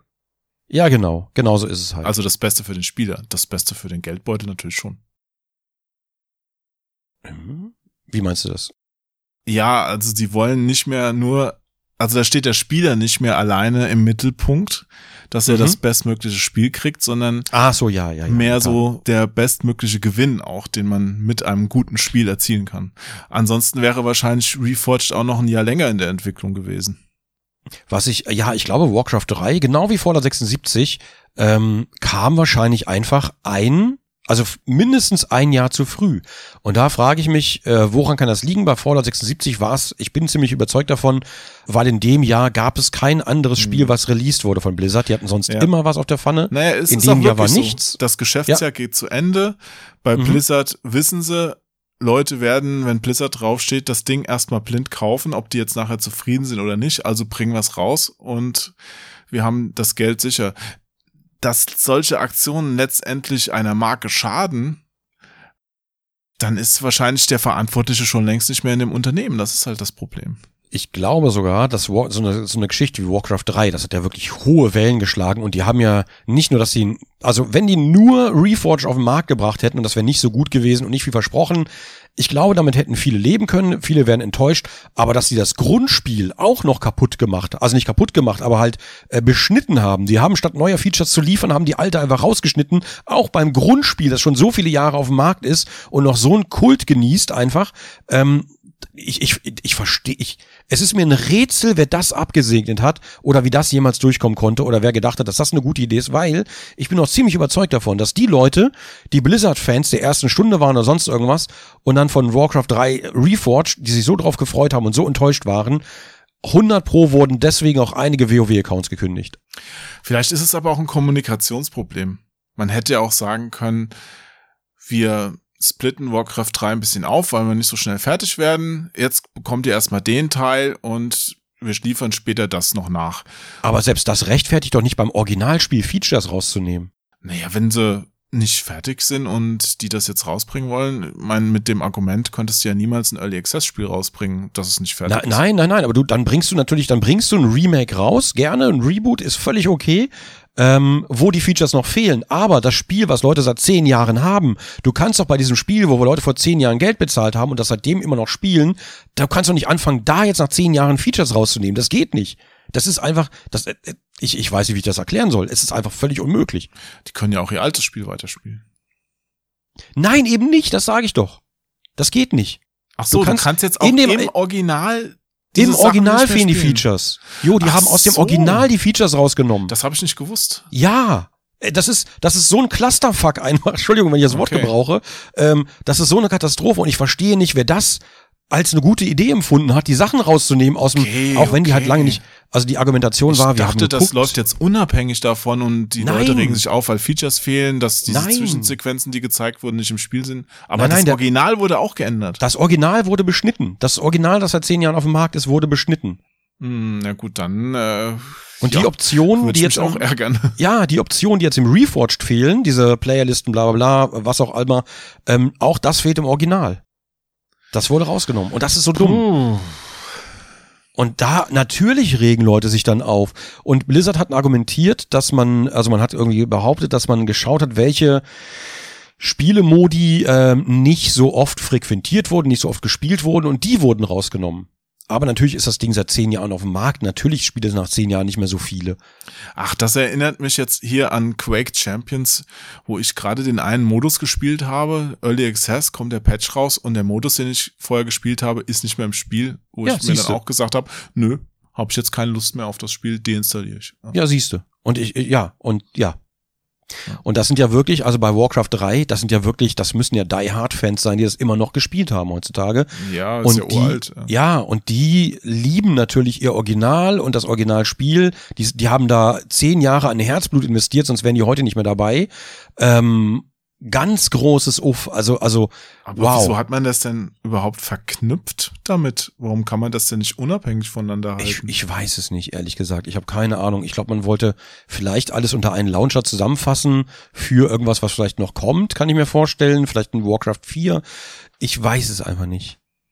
Aber du, bei den ganzen Remastered-Sachen oder Re-Releases bin ich auch ein bisschen kritisch, weil die sind auch oft einfach super billig gemacht und man versucht damit irgendwas noch dann Geld zu machen, wo man wenig investieren muss oder man bringt irgendwas raus, das nicht wirklich fertig ist, obwohl es gerade bei so einem alten Spiel ich das erwarten kann. Also ich meine, wenn jetzt ein Warcraft 3 Remastered, in dem Fall Reforged genannt, rauskommt, dann denke ich doch auch, ja, Blizzard, ihr habt doch jetzt 15 Jahre Zeit gehabt. Warum ist denn das jetzt nicht komplett so? Naja, also äh, das müssen ja nicht mal 15 Jahre sein. Die, die können ja auch gesagt haben, letztes Jahr gesagt haben, wir machen eine Reforged, juhu, dann sollen sie sich auch die Zeit nehmen. Aber ja, also ganz da, ehrlich, das, da kam es doch keinem auf, auf ein Jahr an, sag ich nee, jetzt mal. ne? nee, höchstens den Investoren, ich weiß es nicht. Das, Ja. Und das Reforged, sind wir mal ganz ehrlich, ich hab, ich hab selber nicht gespielt, muss ich zugeben. Ich habe Videos dazu gesehen, ich habe Screenshots gesehen, Vergleichs. Es sieht jetzt ehrlich gesagt nicht so krass anders aus, dass man sagen würde, wow, das hat sich aber voll gelohnt. Das kaufe ich jetzt nochmal. Es gibt schon Leute, die damit viel, viel Spaß haben. So ist es nicht. Also es ist jetzt kein Ja, ja, kompletter ja. Mist. Es ist Nee, nur das sag die ich ja Sache, nicht. dass du im Hinterkopf hast, oh nein, es hätte so viel besser sein können. Und es wird wahrscheinlich auch noch viel besser. Die wollen ja auch nachliefern. Also das ist nicht die Frage. Aber das Reforged sieht nicht so anders aus als das Original. Es recht, also meiner Meinung nach weiß ich nicht, ob das Reforged da überhaupt gerechtfertigt ist, weil es ist halt, es, es fehlen einfach Sachen. Und die Sachen, die so stark verbessert werden sollten, sind nicht so stark verbessert, als dass du sagen würdest, wow, das sieht jetzt echt geil aus. Also wirklich, der, der, der Vergleich ist halt, der ist nicht so groß. Wenn ich jetzt, ich nehme mal hier mal ein Beispiel mit Skyrim, mein gemoddetes Skyrim ist ein Weltenunterschied zum Original Skyrim, das immer noch sehr schön ist, auch heute noch, aber es ist ein Weltenunterschied. Und bei Warcraft 3 Reforged, ja, jetzt so x Jahre später, ist dieser Unterschied halt, der ist, der ist marginal, sag ich mal, der ist wirklich vernachlässigbar. Also paar Sachen wie Breitbild und sowas, klar, cool, ähm, aber das hättest du ja auch als Patch einfach nachliefern können. Oh Mann, Warcraft 3, das sind auch Erinnerungen bei mir. Ich bin ja jetzt nicht so der Echtzeitstratege, aber das war zufällig auch diese erste Messe, wo ich damals war. ECTS London, wo Mhm. ich, hatte ich dir schon mal erzählt, Will Wright in so einem kleinen Kämmerchen getroffen habe, Oh, der mir seinen Sack. Sims vorgestellt hatte. Ja, du Sack. Hammer cool. Und da war es auch das gleiche Jahr oder ein Jahr später. Ich glaube aber das gleiche Jahr, wo ähm, Warcraft 3 vorgeführt wurde. Oder war es später? Wann, wann kam Warcraft 3 raus? Äh, weiß ich nicht mehr, ehrlich gesagt. Ist aber auf jeden Fall lange her. Ich guck mal ganz kurz. 2001 Warte, warte. oder 3? Ich weiß nicht mehr, wann das vorgestellt wurde. Äh, Warcraft 34, genau. Warcraft 34 habe ich. Warcraft 34 im Jahre 2049. 2002. Ich rede von zehn, ich rede von zehn Jahren, also 18 Jahre. 2002. Okay, was? Es sind 18 Jahre Unterschied und ich, äh, ja. Ja, okay, bei mir, dann war es wahrscheinlich noch zwei Jahre später. Auf jeden Fall wurde das damals da auch zum ersten Mal gezeigt, Warcraft 3, und da war so eine spielbare Demo-Version, wo Blizzard äh, ein paar Rechner aufgebaut hatte, wo ich ran konnte. Und das war auch schon irgendwie was cool. Ja. Es ist schade, dass das so endet. Eine Sache muss ich noch ganz kurz sagen. Ja. Ich muss kurz meine Äußerungen zurücknehmen, dass alles relativ gleich aussieht. Also da steckt schon Arbeit drin. Ne? Ist jetzt nicht so, dass da keine Arbeit investiert wurde. Das war jetzt vielleicht ein bisschen zu drastisch. Allein die, die Charaktermodelle, die wurden halt überarbeitet. Die sehen halt jetzt wirklich, wirklich, also die sehen halt komplett anders aus. Bist halt ein Hater. Ja, ist einfach so. Nee. Und du hättest mit diesen Charaktermodellen, hättest du halt diese, diese Zwischensequenzen, die ja versprochen waren, hättest du wunderbar abbilden können. Warum das nicht passiert ist, Ich das weiß nicht, ob die die halt wirklich versprochen haben oder ob die nur im Trailer gezeigt wurden, diese ganzen Zwischensequenzen. Aber, aber diese Zwischensequenz, die gezeigt wurde, ähm, die hätte man locker mit den Ingame-Grafiken abbilden können. Ohne dafür Sequenzen drehen zu müssen. Also, also die sind halt so, ne, diese, diese Charaktermodelle allein sind so hochwertig, das hättest du damit locker hinbekommen. Und äh, ich verstehe nicht, warum das komplett rausgenommen oder warum das überhaupt gar nicht übernommen wurde. Geld. Wahrscheinlich Zeit, irgendwie sowas, keine Ahnung. Also Zeit ist Geld, klar. Es ist immer Geld. Bei so einer Firma, die nicht mehr Inhaber geführt ist, ist es Geld. Hm. Tja, so ist das. Aber dann sind wir auch langsam an einem Punkt angekommen, wo wir ein Fazit ziehen müssen. Ich wollte noch ganz kurz äh, das Lieblingsthema, weil das ja lustigerweise wird das ja von einigen Leuten jetzt inzwischen verteidigt, dieses Thema, ähm, obwohl das, obwohl es da nichts zu verteidigen gibt, aber mit fadenscheinigen äh, Begründungen und sonst irgendwas. Raid Shadow Legends wollte ich noch mal ganz kurz ansprechen. In, Ach stimmt, ne? hat sie eben schon mal gesagt, ja. Genau, was halt, was halt, das Spiel ist wirklich, es, das Spiel ist einfach nur auf Geldmache ausgelegt, komplett. Ob du daran Spaß hast oder nicht, das spielt erstmal gar keine Rolle. Ähm, das Spiel ist relativ lieblos hingeklatscht, muss man leider sagen. Also ganz objektiv gesehen, ne, ist, ist jetzt nicht so, dass ich ein Hater bin oder sonst irgendwas. Es ist relativ lieblos hingeklatscht und dient eigentlich nur auch nur dem einzigen Zweck, dem Spieler das Geld aus der Tasche zu ziehen, durch ganz viele perfide Methoden, ähm, die da angewendet werden. Und das ist halt ein Ding, das wurde halt komplett nur, nicht von einem großen Unternehmen, ich weiß gar nicht, von wem das ist, wahrscheinlich steckt wieder Tencent dahinter. Ähm, das wurde halt äh, wirklich komplett nur über Influencer-Marketing abgebildet und ich möchte nochmal sagen, ich verstehe es, wenn Leute darauf angewiesen sind, ähm, von ihren Deals zu leben und so weiter. Ähm, ich verstehe es auch, wenn man sagt, okay, äh, scheiß Spiel, aber die Kohle nehme ich trotzdem mit, weil dann haben die die nicht, dann habe ich die. Dann, dann führe ich die einem guten Zweck zu und zwar mir. Ähm, verstehe ich alles, ja, verstehe ich alles. Aber wenn man wirklich gar nicht drauf angewiesen ist, wenn man gar nicht drauf angewiesen ist und dann ähm, sich selbst sonst immer als sehr seriös und objektiv oder sonst was verkauft und dann aber plötzlich, und das ist gerade, das ist mir viel bei vielen Ami-YouTubern halt aufgefallen, ähm, wo du halt eh schon zehn Werbeunterbrechungen hast und dann aber nochmal diese, diese Im-Video-Werbung für irgendwas, das ist ja inzwischen Trend geworden, finde ich eine ganz furchtbare Entwicklung, auch bei Leuten, die überhaupt nicht darauf angewiesen sind. Ähm, und das fällt ja auch wieder zum Thema Gewinnmaximierung, deswegen schmeckt mir das einfach nicht. Und äh, dass man dann aber quasi seine, seine Glaubwürdigkeit damit verkauft, zu sagen, ja, das ist wirklich ein geiles Spiel. Ich habe es auch selber gespielt. Du hast ja, da wird ja das ganze Skript wird ja wird dir vorgelegt. Du musst ja das Skript ablesen und musst es ja wortwörtlich so wiedergeben, was da steht. Hm. Unter anderem, dass es halt ein total geiles Spiel ist. Wow, ich habe selber gespielt, auch wenn du es gar nicht selber gespielt hast. Und dann ist die Argumentation dahinter, ja, ich habe es wirklich selber gespielt. Ne, also ich will da niemandem was vorwerfen, aber ich glaube, fast niemand von den Leuten, die dafür Werbung gemacht haben, haben sich das Ding überhaupt installiert und getestet vorher, sondern da steckt halt immer ein schöner Betrag dahinter, der halt wirklich sehr lecker ist und wo es halt dann schwerfällt, vielleicht zu sagen, hm, den lasse ich mal liegen. Ähm, aber ich find's halt krass, wie sehr sich da teilweise auch bei größeren Namen verkauft wurde. Das fand ich, das fand ich teilweise erschreckend einfach. Vor allen Dingen, du verkaufst ja deine Leute an ein Spiel, wo sie gemolken werden letzten Endes. Ja, das Spiel besteht doch im Grunde nur aus so Farming-Sachen, ne? Genau, Also- genau, genau. Tränke, Rüstung. Genau, du musst immer Erfahrung. hinterherlegen, immer hinterherlegen und die Kämpfe spielen sich von selbst pipapo. Gibt ja inzwischen auch einige Videos dazu, wo das wirklich mal getestet wurde auf Herz und Nieren. Es ist es ist einfach kein gutes Spiel. Es ist hinten und vorne kein gutes Spiel und es zielt einfach nur darauf, es ist nicht mal ein Spiel. Es wird als RPG verkauft, es ist kein RPG, es ist einfach, es spielt sich teilweise selbst.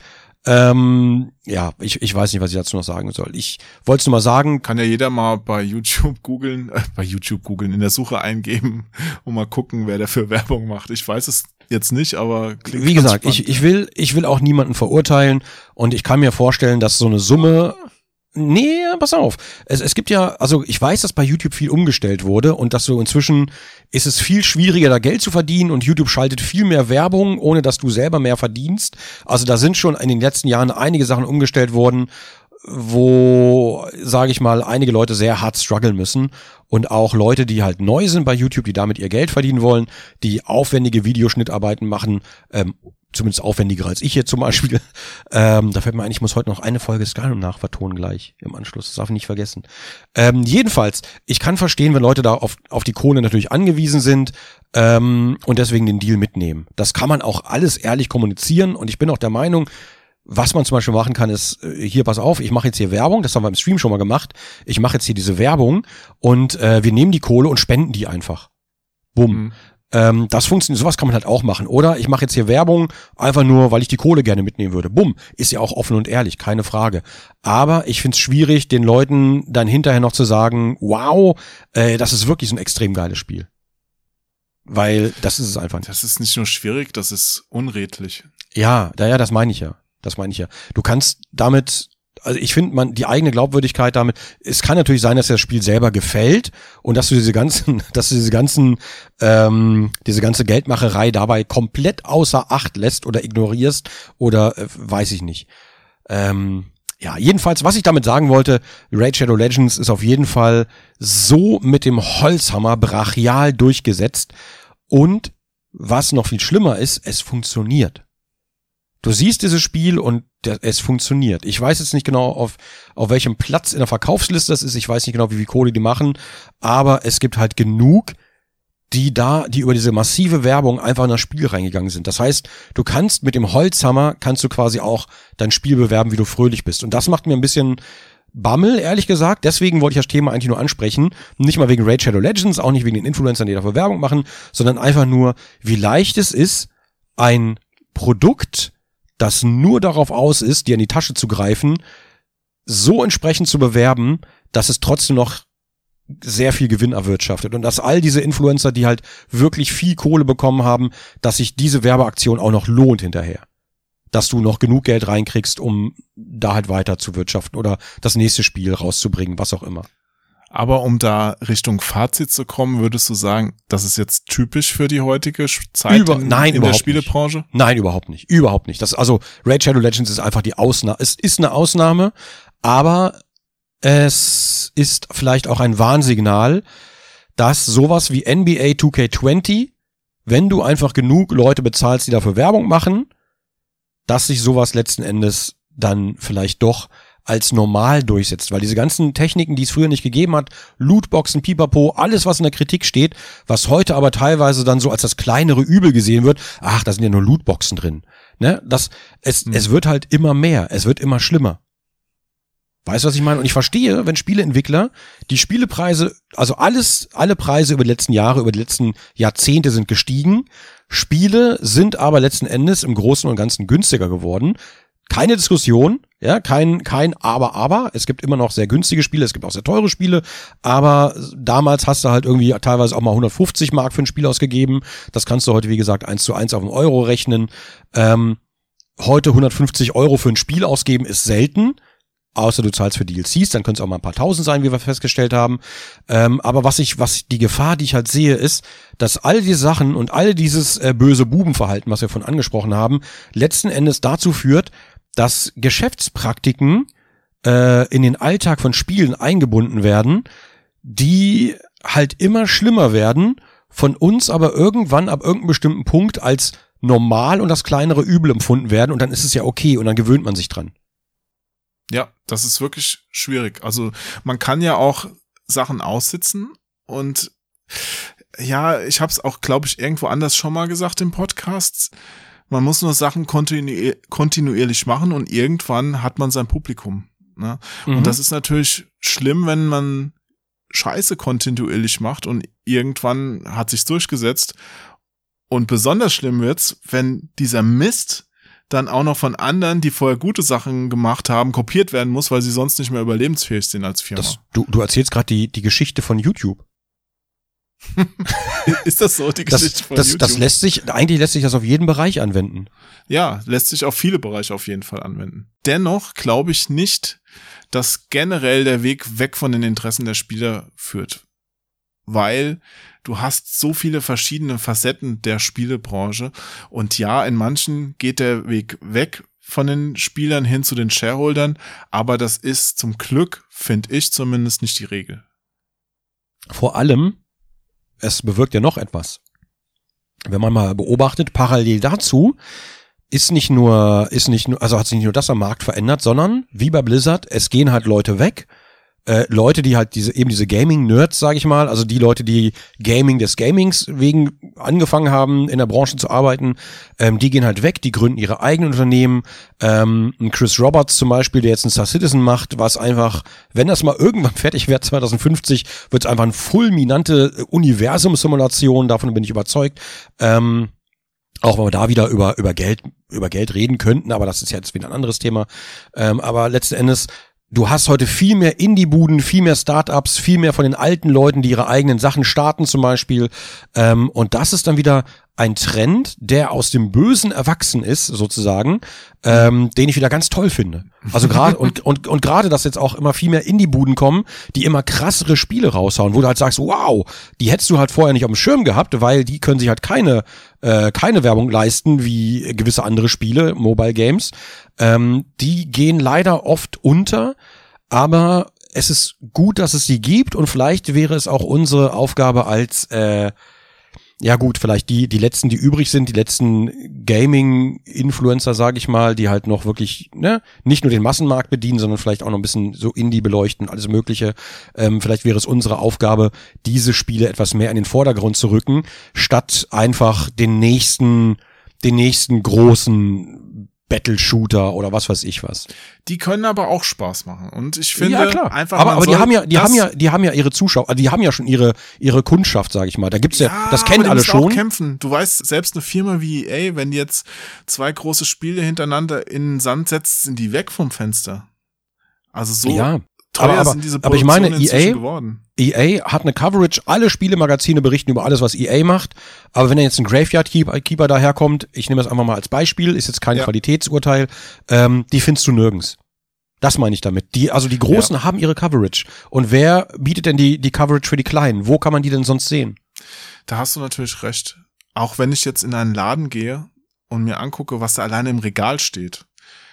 Ich kenne mich nun in dem Bereich ja ganz gut aus und trotzdem sind da jede Menge Spiele inzwischen dabei, von denen habe ich noch nichts gehört. Mhm. Die werden so rausgehauen. Also wenn du dir jetzt mal zum Beispiel die Switch anguckst, ganz krasses Beispiel aktuell, Mhm. da wird ja alles, was bei drei nicht auf dem Baum ist, jetzt für umgesetzt. Irgendwelche uralt PC-Spiele. Hauptsache, wir können das auf der Switch rausbringen und nochmal 30 Euro dafür kassieren. Ich hätte, ich hätte gerne, das Problem ist, das ist halt einfach, das ist alles so, ach, das System ist so kacke. Ich hätte gerne eine Spielezeitschrift wie die ASM oder die Powerplay oder sonst irgendwas, so eine klassische Spielezeitschrift. Oder Ui. gerne die GameStar ähm, oder die Return. Die hätte ich gerne für Spiele, die sonst keine große, also da kannst du auch mal AAA reinbringen, aber AAA sollte dann eher die Ausnahme sein für ne, für, für tolle Spiele oder mal ein oder zwei AAAs vielleicht in der Ausgabe und den Rest einfach recherchierte Indie-Games, die halt geil sind.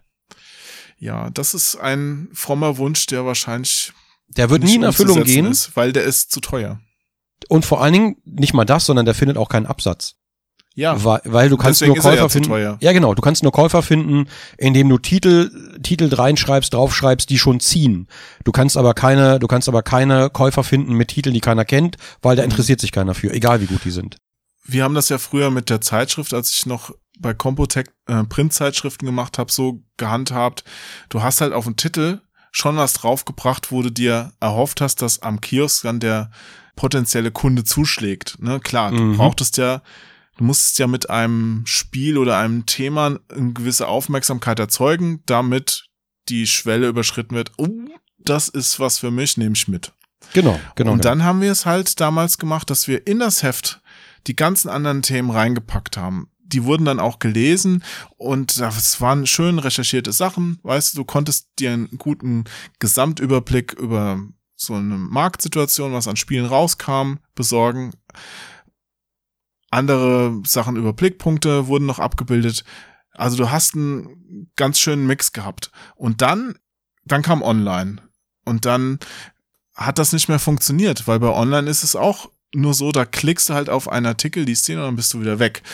Und das heißt, da musste auf einmal jedes Thema so funktionieren wie das Titelthema. Ja, immer klickgetrieben. Alles klick. Also heute ja. schlimmer denn je. Also ist ja Ist alles ja auch noch klickgetrieben. Kinofilm genauso. Wenn du da einen Trailer im Kino siehst, der dich nicht sofort umhaut, dann gehst du nicht in den Film rein. Voll Murks halt, ja. Weil Weißt du, weißt du, welche, machen welche alle Filme? ihre Trailer so völlig übertrieben und die haben auch oft gar nichts mehr mit dem Film zu tun oder die schneiden alle wilden Szenen in den Trailer und du brauchst den Film danach nicht mehr gucken. Wollte wollte ich gerade sagen, das sind genau die Filme, wo ich nicht reingehe. Drei Minuten Trailer, alle Action-Szenen abgebildet, sieht bombastisch aus, aber du weißt, du hast halt schon das, alle Highlights gesehen.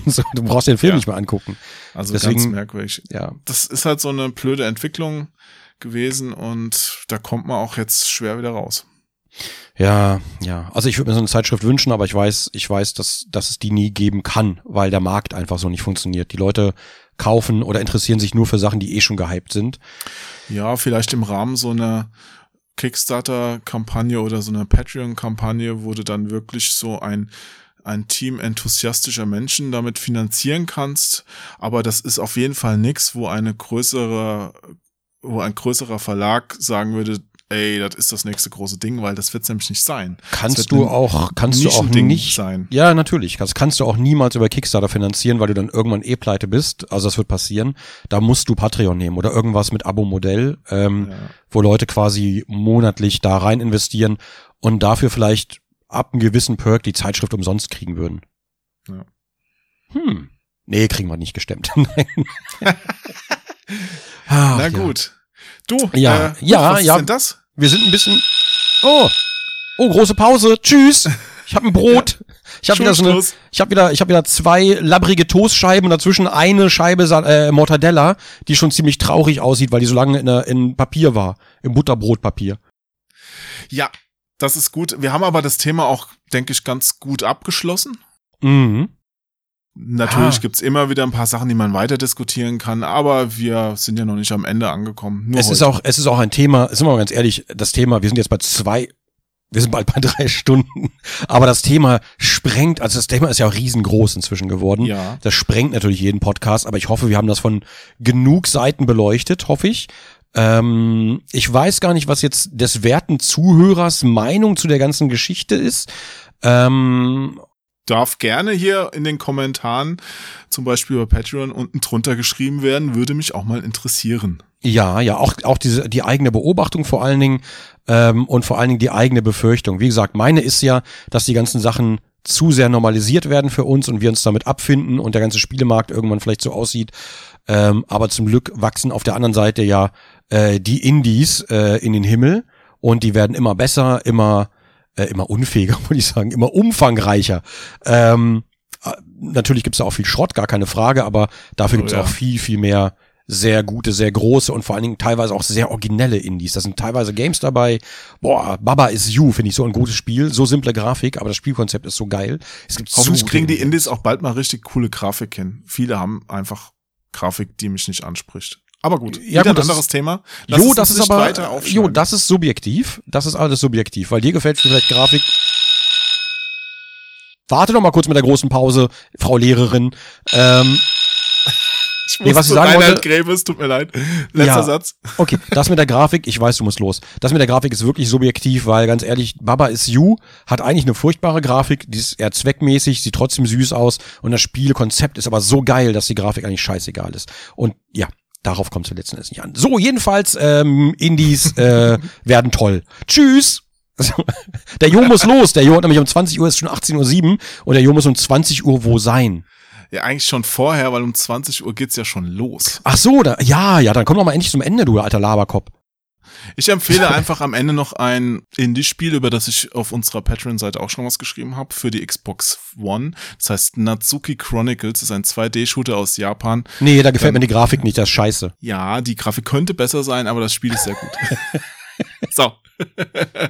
nee, es war mir wieder ein Fest mit dir zu plauschen und ich fand es auch wirklich spannend vom Thema her. Können wir gerne nochmal drauf zurückkommen. Ebenso, ebenso, ne? Also ja, ist ein Thema, das wird uns wahrscheinlich in Zukunft bestimmt auch nochmal beschäftigen.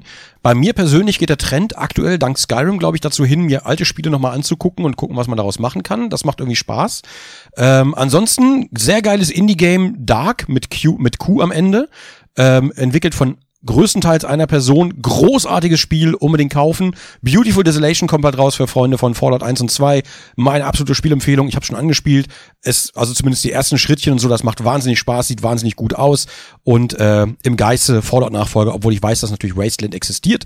Ähm, ja, ich, Indie-Games, ganz ehrlich, ich liebe Indie-Games. Mal gucken, was da noch alles passiert. Jedenfalls, äh, Jo, komm noch mal zum Ende jetzt. Du laberst wieder so viel. Ja. Also, den Zini auf drei. Alles klar. Eins. Übrigens, äh, Play with Gilbert, tolles Katzenspiel. Nein, okay. Zwei. und wer länger aushält, ne? Äh, äh, heute nicht, ich habe so viel geredet, ich habe keine Luft. Ja, ja, cool, dann Oh, okay. okay, okay. Okay, machen wir so. Drei. Tschüss.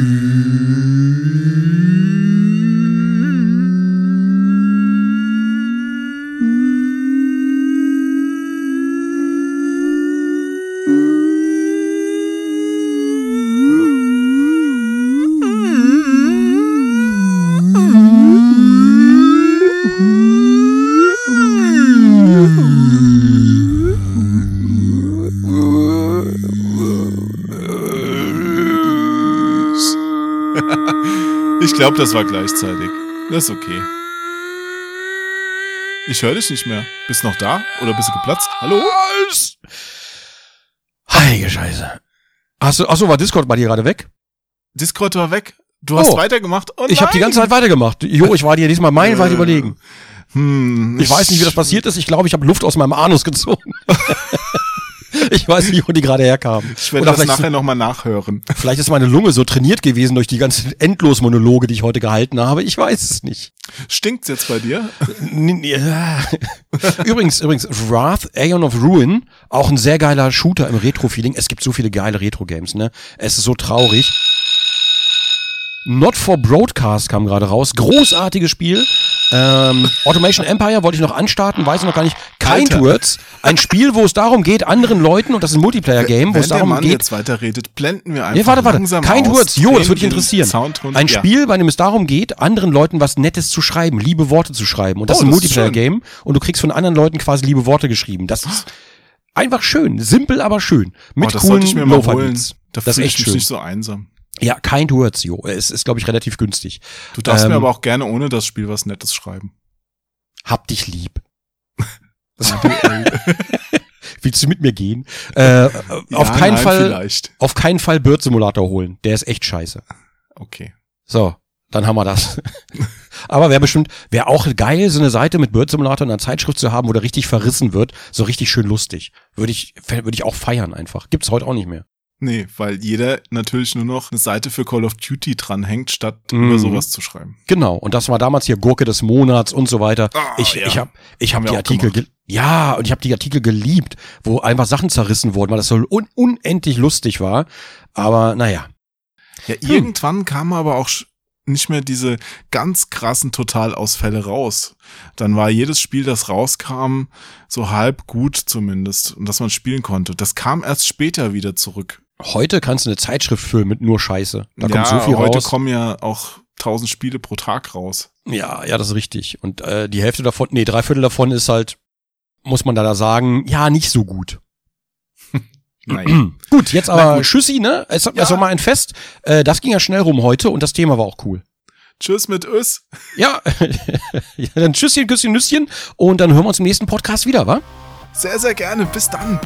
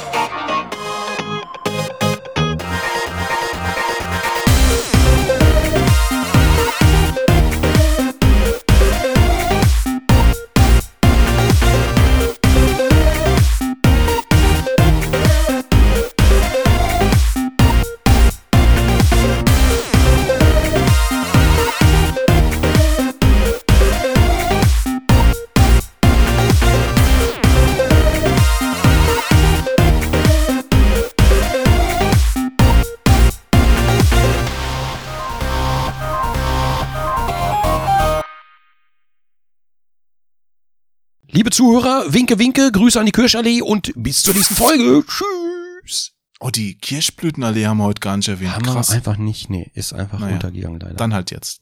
Ab gegen den Baum. Sega!